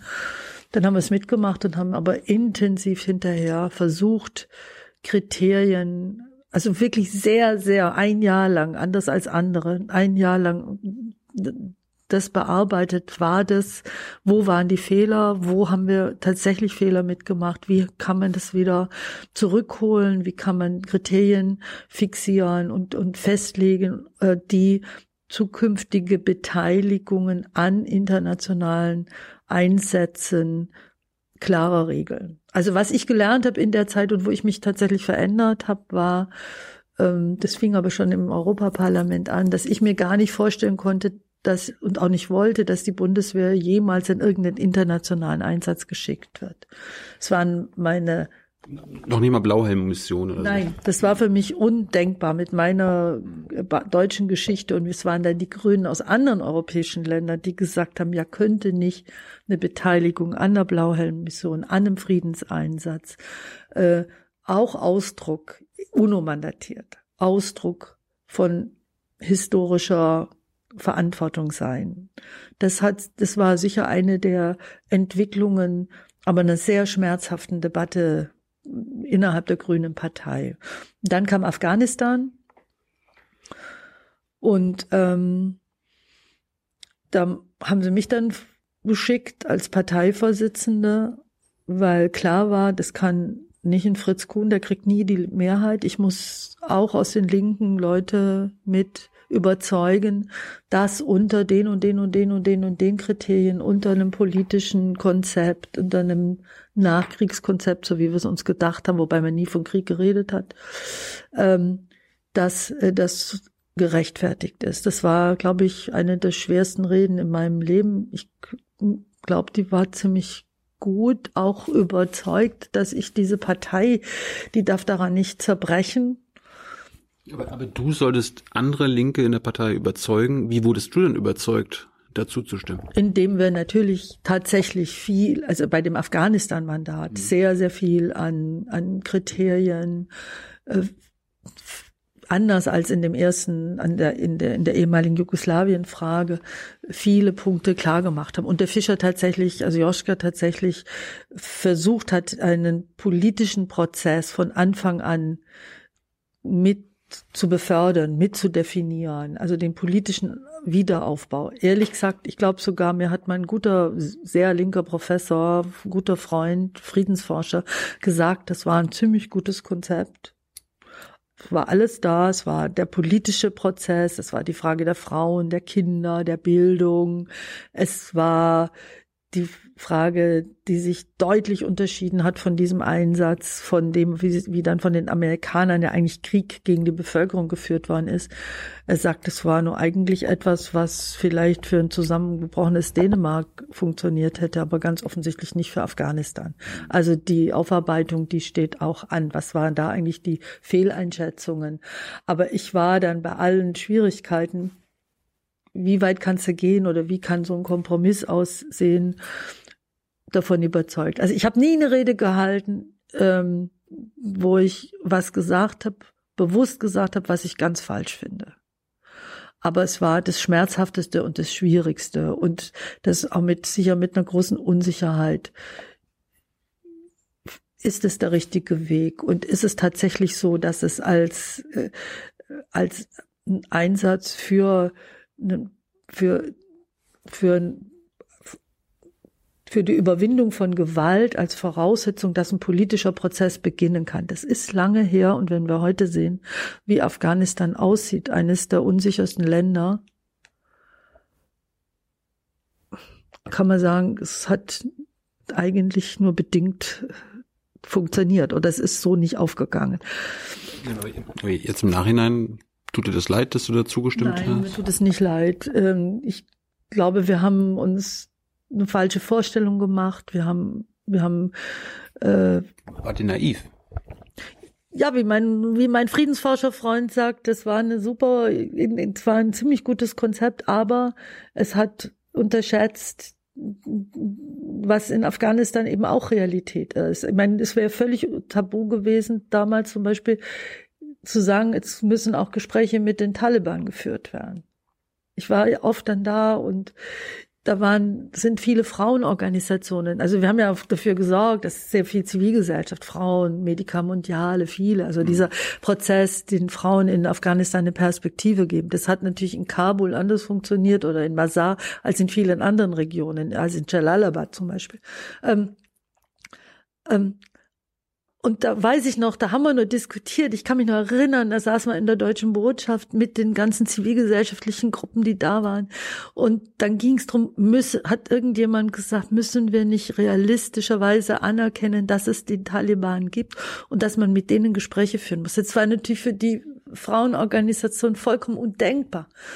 Und das, glaube ich, waren Vielleicht war das die romantische Vorstellung oder die naive Vorstellung was nicht heißt, dass, äh, dass ich jetzt wüsste, wie es, wie es, wie es in Afghanistan so weitergehen kann, dass es tatsächlich, äh, dass es tatsächlich äh, eine politische Perspektive gibt. Ich glaube, nur die militärische ist es nicht. Und dieses, wie sich das dann weiterentwickelt hat, der Partner, wie gerade von USA, wo dann Moscheen zerbombt worden sind, wo sehr viel Zivilisten zum Opfer gefallen worden sind. Ich glaube, da hätte man sehr deutlicher überlegen müssen, ob wie man das umdreht oder aus so einer aus so einem rauskommt oder die Tatsache von vom Umgang mit Gefangenen, Gefangenenlager, die gab es ja nicht nur in Guantanamo, die gab es auch ganz schrecklich. Mein Freund Roger Willemsen hat drüber hat uns auch heftig kritisiert als Grüne damals und hat gesagt, warum sagt ihr dazu nichts zu dem Abu Ghraib äh, wie Menschen gedemütigt werden, gefoltert werden und das soll dann diejenigen, die auf der anderen Seite von Menschen, das haben nicht Deutsche gemacht, aber aber Partner sozusagen. Also ich glaube, da gibt's viel aufzuarbeiten. Und so. Ich meine, heutzutage laut UN töten unsere Koalition, unsere Freunde in Afghanistan, die Amerikaner, mehr Zivilisten als die Taliban. Das ist die aktuellen Zahlen. Stimmst du denn heutzutage immer noch jedes Jahr dem der Mandatsverlängerung nein, zu? Haben, nein, wir haben, ich habe nicht mehr zugestimmt. Mhm. Ähm, ich habe nicht mehr zugestimmt. Ich habe aber immer gesagt, es braucht trotzdem Rahmenbedingungen, dass ähm, zivilgesellschaftliches Engagement noch möglich ist. Ja. So gibt aber, sagen wir mal, es gibt auch Organisationen oder Verbände, die dort vor Ort sind, die sagen, aber wie können wir da sein, wenn es nicht einen Schutz gibt? Aber diese Militarisierung oder dieser, diese, diese Strategie, die ja brutal von den Amis seit einigen Jahren äh, äh, exerziert worden ist, wo wirklich systematisch auch Zivilisten Opfer geworden sind, das ist ja absolut der falsche Weg. Und ich glaube, dass ähm, diese militärische, dieser militärische Kampf immer mehr oder diese, diese Beistand, der unter Terrorbekämpfung angefangen hat, ähm, immer mehr zum Krieg gegen die eigene Bevölkerung geworden ist und dann auch eine Radikalisierung mit sich gebracht hat. Nein, ich habe schon einige Mal, ich weiß es nicht wie oft, aber ich habe nicht mehr zugestimmt. Hast du damals, musstest du damals als Vorsitzende die Agenda 2010 durchbringen bei euch? Ja, bei der Agenda 2010, da könnte ich mir jetzt einen leichten Fuß machen, sagen, war immer dagegen, stimmt nicht. Ähm, ich war, ich habe zugestimmt, allerdings haben, waren gab es Voraussetzungen der Überprüfbarkeit, dass man gesagt hat, es wird, ich glaube nach zwei Jahren oder so, wird nochmal grundsätzlich überprüft. Für mich war, warum ich zugestimmt habe, dass ähm, es der Versuch war, Sozialhilfeempfänger und Sozialhilfeempfängerinnen, die komplett draußen vor waren, die hatten ja überhaupt keine äh, also wenn die zum Arzt wollten oder zur Ärztin, dann mussten sie sich vorher so einen Zettel abholen, dass sie überhaupt Zugang haben. Also die waren komplett draußen. Und ich habe damals mit den Sozialhilfeorganisationen, weiß ich noch, in meinem Wahlkreis, die natürlich zu Recht auch kritisch waren. Was, wie sieht diese Agenda aus? Intensiv gesprochen. Und für die war dieser Versuch oder diese Tatsache, dass man Sozialhilfeempfänger, Empfängerinnen reingeholt hat, dass die sowas wie Rentenansprüche, dass sie medizinische Versorgung und so weiter, dass sie nicht sozusagen wie Outlaws draußen waren, äh, der wichtige Punkt der wichtige Punkt. Andere Sachen, was Frauen angeht und Eigenständigkeit und und und und Zugriff auf äh, ja auf Vermögen, wo so dicke Vermögen ist es ja nicht. Ähm, da war versprochen, dass es Überprüfungen gibt, die hat es dann aber nicht gegeben. Also ich glaube, es gab richtige Punkte und ich mache jetzt nicht mir den einfachen Weg und sage, nö, war ich immer dagegen, sondern wir haben es anders als die als die Sozialdemokraten versucht, an bestimmten Punkten gerade was, was, was eigenständige Existenzperspektiven von Frauen angeht oder was Umgang mit Jugendlichen angeht und diese Kriminalisierung, diese Überprüfungen, diese, diese schrecklichen Entwicklungen, die es dann ja gegeben hat, ähm, die haben wir heftig und kritisch, sehr kritisch gesehen, aber ich habe es mit unterstützt damals oder mitgetragen wegen dieser Integration von Sozialhilfeempfängern und Empfängerinnen. Also raus aus dem draußen rein in den System. Gibt es irgendein Gesetz, wo du zugestimmt hast, was dem nachher leid tut? Also hast du Fehler gemacht? Ich habe sicher Fehler gemacht, aber jetzt, wo du mich so fragst, also mal umdrehen, gibt's zwei, drei Sachen, die du dein Leben lang verfolgt hast, die wahr wurden oder wo, die du erreicht hast quasi, die durch deine Mitarbeit? Naja, das ist natürlich tatsächlich, das natürlich, die Ehe für alle? das ist natürlich die Ehe für alle. Gibt's noch andere Sachen? Leider nicht genügend bei den ganzen Staatsbürgerschaftsrechtsfragen. Ähm, ich weiß nicht, ob ich in der Zeit Sachen mitgemacht habe, die ich bedauere im Asylbereich, weil da haben wir ja tatsächlich einen Wettlauf der Schäbigkeit, ähm, haben uns, lass mich mal überlegen, ja, es gab, es gab halt, es gab die unglaublich heftige Auseinandersetzung, schaffen wir ein Einwanderungsgesetz oder nicht? Ähm, und wie ich, ich kann es jetzt nicht mehr genau sagen, aber auf jeden Fall ging es drum, ging es auch um Fragen im Asylbereich, Flucht und Asyl. Und was wir da durchsetzen konnten, war, dass die nichtstaatliche und geschlechtsspezifische Verfolgung überhaupt mal als Kriterium angenommen worden ist. In anderen Bereichen war es aber repressiv und ganz eindeutig nicht so, wie ich mir das oder wie ich mir das als Claudia gewünscht hätte. Ähm, aber es gab diese Fortschritte, geschlechtsspezifische, nichtstaatliche Verfolgung, die ja vorher überhaupt nicht anerkannt worden sind. Aber viel zu wenig. Es sind, äh, die Duldung ist nicht aufgehoben worden. Das war, das hat uns unglaublich ins also unglaublich viel Kritik eingebracht, weil ich war immer gegen diese Duldung, gegen dieses Damoklesschwert gegen diese, wo Menschen über Jahre festgehalten sind und keine Zugänge haben, keine Rechte praktisch haben. Das konnten wir damals mit der SPD definitiv nicht abschaffen. Ein paar andere Punkte haben wir geschafft, aber nicht die Duldung. Das war so ein eigentlich ein festes Versprechen. Ähm, das war nicht zu schaffen mit der SPD. Einwanderungsgesetz haben wir hingekriegt. Da war es ehrlich gesagt mit Chili auch leichter. Da war Chili nicht das Problem. Da waren eher andere in der SPD massiv dagegen. Ähm, das war ziemlich ich hätte mir viel weiter gewünscht, was Einwanderung, was dann die Rechte von Eingewanderten angeht, was erleichterte Einbürgerung angeht, was Staatsbürgerschaftsrecht angeht. Ähm, aber wir haben es durchgekriegt.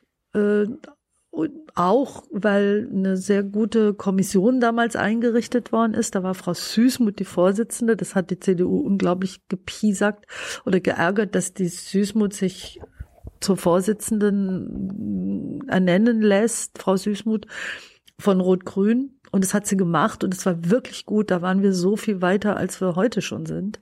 In der Zeit äh, mit da waren in der Kommission waren Vertreter von Stiftungen, von Kirchen, von Arbeitgeber, Arbeitnehmer. Also es waren und die haben wirklich äh, versucht zu beschreiben, wie ein modernes Einwanderungsland Bundesrepublik Deutschland aussieht, weil wir ja total hinterherhinken. Also wir sind kein modernes Einwanderungsland. Das wird ja alles getan, um Einwanderung zu verhindern oder um Einwanderung aus dem Innern zu verhindern. Wird ja immer noch alles getan. Es sind Menschen hier, die haben hier kommen aus Afghanistan, die haben eine Ausbildung, die haben haben die Sprache gelernt, die haben Arbeitnehmer heute, diese Händeringen suchen, die schickt man dann erstmal raus und sagt, jetzt geht doch mal nach Kabul zurück, besorgt euch ein Visum, dass ihr wieder kommen könnt, dass er dass er dann hier die Arbeit auf Irrsinn. Kafka ist schlimmer. Also nee, es ist übersteigt die kafkaische Fantasie.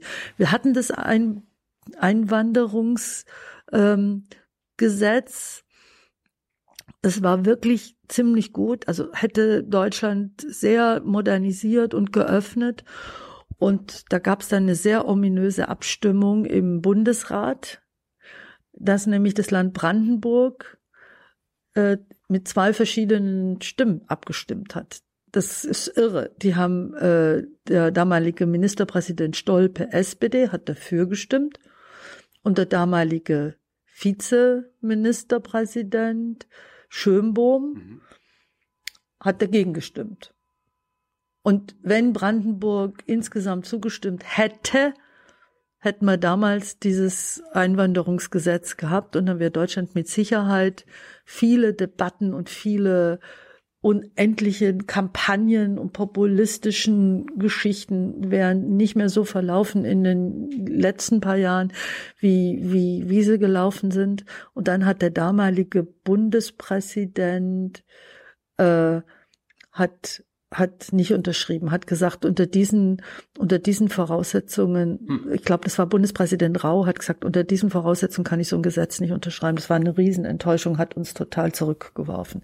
Also für den Einwanderungsbereich, wir hätten mehr gewollt damals, das war ein klassischer Kompromiss, äh, Flüchtlingsbereich etwas erreicht, etwas geöffnet nach diesen wirklich harten Zeiten von, von Kohl und anderen, aber lang nicht so viel wie notwendig gewesen wäre. Ich wollte in den letzten Minuten nochmal über die Zukunft bzw. heute reden, kurz nochmal über deine Rolle zum Bundestag, aber du warst ja mal Grünen-Vorsitzender. Jetzt könnte es ja sein, dass die Grünen bald wieder an, dem, an die Macht kommen, also Teil der Regierung sind. Und viele Hoffnung der Jugend, der jungen Generation ist ja, okay, wenn die Grünen dabei sind, dann wird es mit dem Klimaschutz mhm. gemacht. Und wir haben eine Menge Aus, äh, Hausaufgaben äh, da. Gleichzeitig sagen die Scientists for Future, selbst die Grünen fordern nicht das, was notwendig ist, mhm. was bis 2030, mhm. bis 2050 gemacht werden muss. Mhm. Kannst du uns erklären, warum die Grünen das in ihrem Programm nicht so radikal machen, äh, was notwendig ist, also das Mindeste quasi erstmal gemacht wird. Und ist das überhaupt realistisch, selbst wenn sie in die Regierung kommen, dass das annähernd umgesetzt werden ich glaub, kann? Das ist eine wahnsinnig wichtige und ganz schwierige Frage, die du jetzt gerade gestellt hast, weil was lehrt mich 98? Mhm. 98 nach hunderten Jahren Helmut Kohl war, kommen die Grünen jetzt zum ersten Mal in eine Regierung. Und da war die Erwartung auch von uns selber, auch von mir, also doppelte Staatsbürgerschaft oder wie du vorher gesagt hast, gleiche Rechte müssen wir gleich hinkriegen. Oder Atomausstieg natürlich in den nächsten zwei, drei Jahren. Also die Erwartung war unglaublich hoch Und wir waren sehr stark dann in dieser Regierungssituation wie so eingekerkert, eingefangen und äh, oder eingemauert und ein Stück weit ist der Kontakt verloren gegangen zu der Zivilgesellschaft, zu den ganzen Gruppen und wir mussten lernen und feststellen, selbst wenn wir 50 Prozent hätten, kannst du nicht so schnell aus der Atomkraft aus, aussteigen, weil es gibt die Verträge und, und, und, und, und. Und es gibt den Bundesrat und, und, und. Und das war dann der totale, die totale Stimmung. Die Grünen haben uns verraten. Also haben die Wähler. Also die haben das immer gesagt und jetzt machen sie es nicht. Und der Erwartungsdruck war so hoch und du konntest den oder wir haben ihn nicht erfüllt, war nicht stark genug, war nicht äh, durchsetzungsstark genug, weil wir einfach klein, sehr kleine Partner waren mhm. von der damals noch großen SPD. Und selbst wenn wir so groß gewesen wären, selbst wenn wir 50 Prozent gehabt hätten, hätten wir bestimmte Sachen sind dann erst rausgekommen, welche langen Verträge es gibt. Da hat Jürgen Trittin sehr oft drüber erzählt, weil der ja dann Umweltminister war und er nur ganz sicher so schnell wie möglich aussteigen wollte. Und das wird genau das, das macht mir, also das beschäftigt mich, macht mir auch ein Stück weit Sorge. Wie können wir mit einem Erwart, wie sieht ein Erwartungsmanagement aus, das auf der einen Seite sich mit der Radikalität des Realen, also der Klimakrise, sehr seriös und sehr ernsthaft auseinandersetzt. Ich glaube, da stimmen die Einschätzungen überein, wie radikal diese Realität ist, wie notwendig ein konsequentes Handeln ist und wie dramatisch tatsächlich ich, jedes Mal, wenn eine neue Studie rauskommt von renommierten Wissenschaftlern, allein nicht in dieser Woche sind wieder zwei gekommen von SIPRI aus die äh, den Zusammenhang von Klima und Sicherheit dargestellt haben, wie die Klimakrise zu einem Turbo wird für Konflikte in vielen Regionen in dieser Welt. Also wo es brennt schon und wo dann eine Klimakrise nochmal zusätzlich das anheizt und anfeuert, so ein Konflikt. Und eine Studie von der ähm, Union, Union for Mediterranean, also Union fürs Mittelmeer, die ziemlich dramatische Zahlen oder Aussagen belegen, was das Mittelmeer angeht, weil da 20 Prozent die Temperatur sich noch schneller erhitzt. Ich weiß jetzt nicht warum, aber es ist so. So. Also ist tatsächlich keine Zeit zu verlieren. Aber wissend, dass es Rahmenbedingungen gibt, die selbst Grüne nicht von heute auf morgen ändern können, also verstehst du, wir können jetzt natürlich sagen, Scientists for Future oder oder oder die Kids, die sagen, wir müssen in fünf Jahren klimaneutral sein. Oder 25. Aller spätestens 2030. Da ist was dran.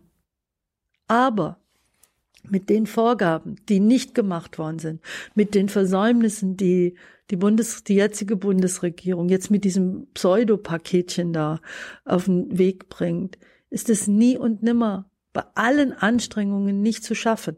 Und mache ich jetzt ein Versprechen als grüne Partei, das ich nicht halten kann, wissentlich, und das sagen, das glaube ich jetzt denen, die es wirklich wissen und die nichts sehnlicher und nichts intensiver wollen, als so schnell wie möglich alles, was nur irgendwie geht, für die Klima, für das Klima, für die Biodiversität und so weiter äh, einsetzen wollen, die sagen, das ist so gefährlich, wenn wir jetzt was versprechen, was weiß ich, CO2-Bepreisung, CO2-Bepreisung 170. Wir können das fordern.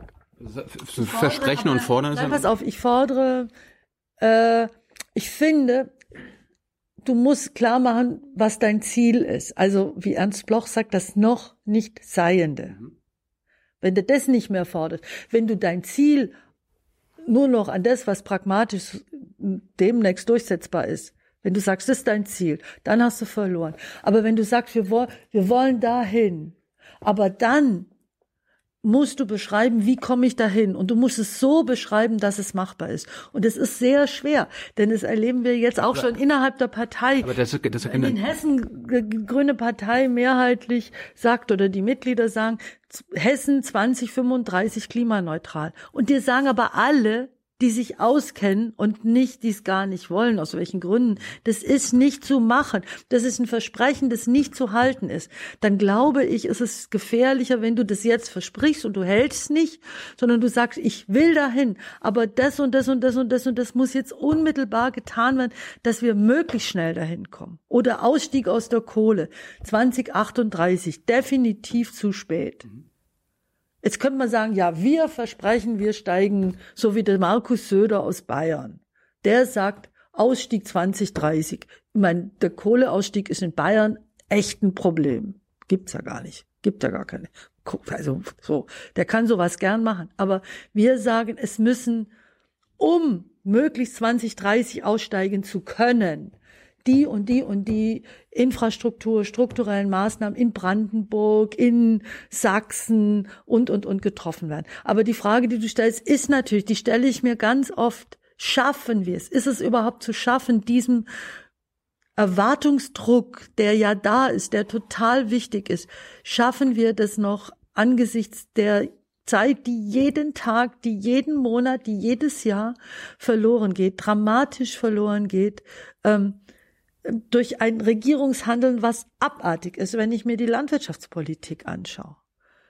Wenn ich mir, gibt's eine Studie in diesen Tagen, also im, im, im äh, Ende Oktober 2019 über das dramatische Sterben von Insekten. Das noch, es geht gar nicht nur um die Bienen, jetzt geht's um die Insekten. Das sind ja über die Hälfte sind schon weg, 60 Prozent. Und die Wissenschaftler alle sagen, das hat auch was mit der Landwirtschaft, mit dem Pestizideinsatz zu tun.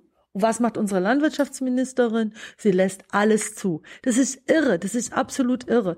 So, aber glaub, wir dürfen doch nicht, nicht, nicht den Eindruck erwecken, ja, wenn jetzt da heute die grüne Landwirtschaftsministerin ist, die macht dann sofort, kehrt um weil dann gibt's erstmal diese Verträge, dann musst du da raus, dann musst du das alles wieder zurückholen.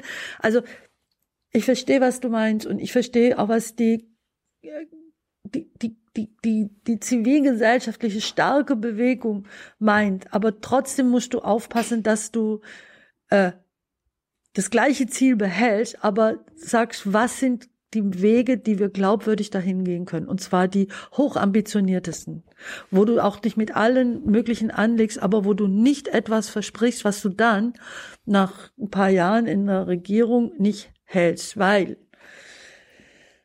wenn du jetzt ganz viel versprichst, was wirklich Leute jetzt dir sagen, ey, du sagst da was, was nicht mehr zu schaffen ist. Wir schaffen die Klimaziele jetzt, wie Paris sie vorgibt, nicht mehr. Nicht wegen uns, sondern wegen denen, die es gar nie, offensichtlich gar nicht wollten.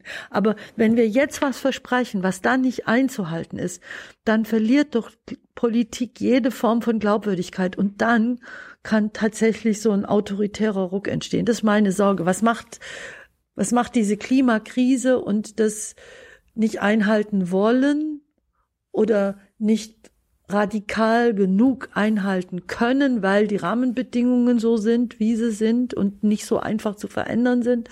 Was macht es mit der Glaubwürdigkeit von Politik, mit der Bindewirkung von Politik? Und wird das, wenn wir nicht aufpassen und wenn wir es nicht gut machen und wenn wir nicht die Leute mitnehmen und wenn wir sie nicht mit einbeziehen und sagen, so sieht's aus, das sind die Rahmenbedingungen, was können wir da jetzt tun? Was ist realistisch? Wo müssen wir radikaler sein, als wir vielleicht sind? Dass dann eine Radikalisierung passiert in sehr unterschiedliche Richtungen. Du redest jetzt davon, was ihr den Leuten versprecht. Gerade die Jugend, Extinction Rebellion, Fridays for Future sagen ja, sagt doch erstmal die Wahrheit. Und die Grünen könnten doch die Wahrheit aussprechen, wenn wir das, die Klimaziele 2030. Nicht, dass wir nicht die Wahrheit sagen. Ja, das aber, stimmt. Ja, aber zur Wahrheit könnte ja gehören, dass ihr sagt, dass wenn wir das alle schaffen wollen, müssen wir das machen. Ob ja. das politisch möglich ist, ist eine andere Frage. Also was wir euch versprechen. Aber die Wahrheit wäre doch, okay, wir haben verlieren jetzt immer mehr Zeit und wir müssen immer radikaler ja, Lösungen finden, weil die, weil, weil die Zeit weg ist. Ja, da bin ich sehr dafür, aber sie müssen so sein, dass sie trotzdem noch machbar sind. Und ich sage dann nochmal, das Beispiel finde ich gut, ich finde die Formulierung gut mit der Kohle. Wir sagen nicht wie Herr, wie Herr Söder, Ausstieg 230 weil der sagt es, das kostet den 0, gar nichts. Der tut in der Verkehrspolitik in Bayern gar nichts gegen die Klimakrise. Der tut in der Landwirtschaftspolitik na, fast gar nichts. der tut in der Verkehrs, in der, in der Versiegelung der Landschaft genau das Gegenteil. Der tut in der Automobilindustrie genau das Gegenteil. Und dann macht er ein Fotoshooting am Baum und sagt, aber wir müssen 2030 aus der Kohle raus. Ja, super. Der ist doch nicht ein Bündnispartner. Und wir sagen, um 2030 rauszugehen, muss aber das und das und das und das passieren. Ich finde nicht, dass das gelogen ist. Wir könnten ja sagen, wenn ihr Grün wählt, wenn wir jetzt Grün in Brandenburg in der Regierung sind, da stellt sich das ja ganz konkret. Da ist jetzt eine Regierungskonstellation mit Kohle-Junkies, wenn ich das mal so sagen ja. darf. So. Hätten wir deswegen nicht reingehen können oder müsste man versuchen, das möglichst konsequent den Kohleausstieg auch dort mit Rahmenbedingungen fort zu, voranzubringen. Und da finde ich so eine Formulierung echter und ehrlicher, als zu sagen, wenn ihr uns wählt, dann steigen wir aus. Wenn ihr grün wählt, dann sind wir klimaneutral. Sondern, du hast recht, da gebe ich dir völlig recht, das Ziel muss klar sein. Da werde ich auch immer kämpfen in unserer Partei, dass wir nicht die Ziele aufgeben, dass wir das Asylrecht nicht plötzlich in Frage stellen, vor lauter Pragmatismus oder vor lauter, das kriegen wir eh nicht durch oder so. Aber es muss so sein, dass, dass wir es auch ein, dass wir es umsetzen können, dass es noch, dass es sozusagen es nicht weg ist von dem, was tatsächlich machbar ist. Also die, die Brücke muss da sein, weil wenn die Brücke nicht da ist und wir sind in der Verantwortung und schaffen es dann nicht, nicht weil wir es nicht wollen, jetzt gehe ich mal davon aus, ich unterstelle, wir wollen den richtigen Weg, sondern weil es, sei es jetzt mit den, dem Partner oder dem Partner so nicht eins zu eins umzusetzen ist oder weil die Rahmenbedingungen eins zu eins nicht so es äh, sofort ermöglichen, dann muss die Brücke da sein, dass dann nicht alles abgebrochen wird und dass nicht wir dann die Verräter sind. Letzte kurze Frage. Du bist jetzt Vize-Bundestagspräsidentin. Mhm. Erklär uns mal, was für eine Macht du hast. Also, beziehungsweise, was kannst du mehr wie ein normaler Bundestagsabgeordneter? Naja, ich bin mit fürs Management der Sitzungen verantwortlich. Also äh, ganz klassisch. Wir haben ja unfassbar intensive, lange Debatten. Die gehen in der Zwischenzeit an den Sitzungswochen am Donnerstag immer bis morgens zwei, drei, manchmal vier Uhr. Das ist schon irre. Mhm.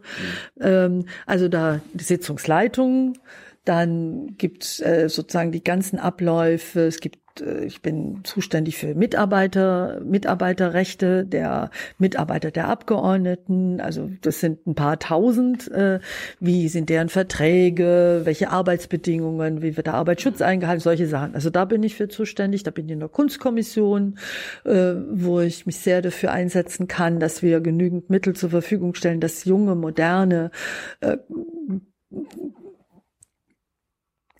Kunst und junge Künstler, die uns konfrontieren, die uns provozieren, äh, mit in diese Kunstsammlung kommen, die du dann in deine Büros holen kannst, die du in den öffentlichen Raum stellen kannst, also Kunst zu fördern. Hey Leute, Jung und Naiv gibt es ja nur durch eure Unterstützung. Ihr könnt uns per PayPal unterstützen oder per Banküberweisung, wie ihr wollt. Ab 20 Euro werdet ihr Produzenten im Abspann einer jeden Folge und einer jeden Regierungspressekonferenz.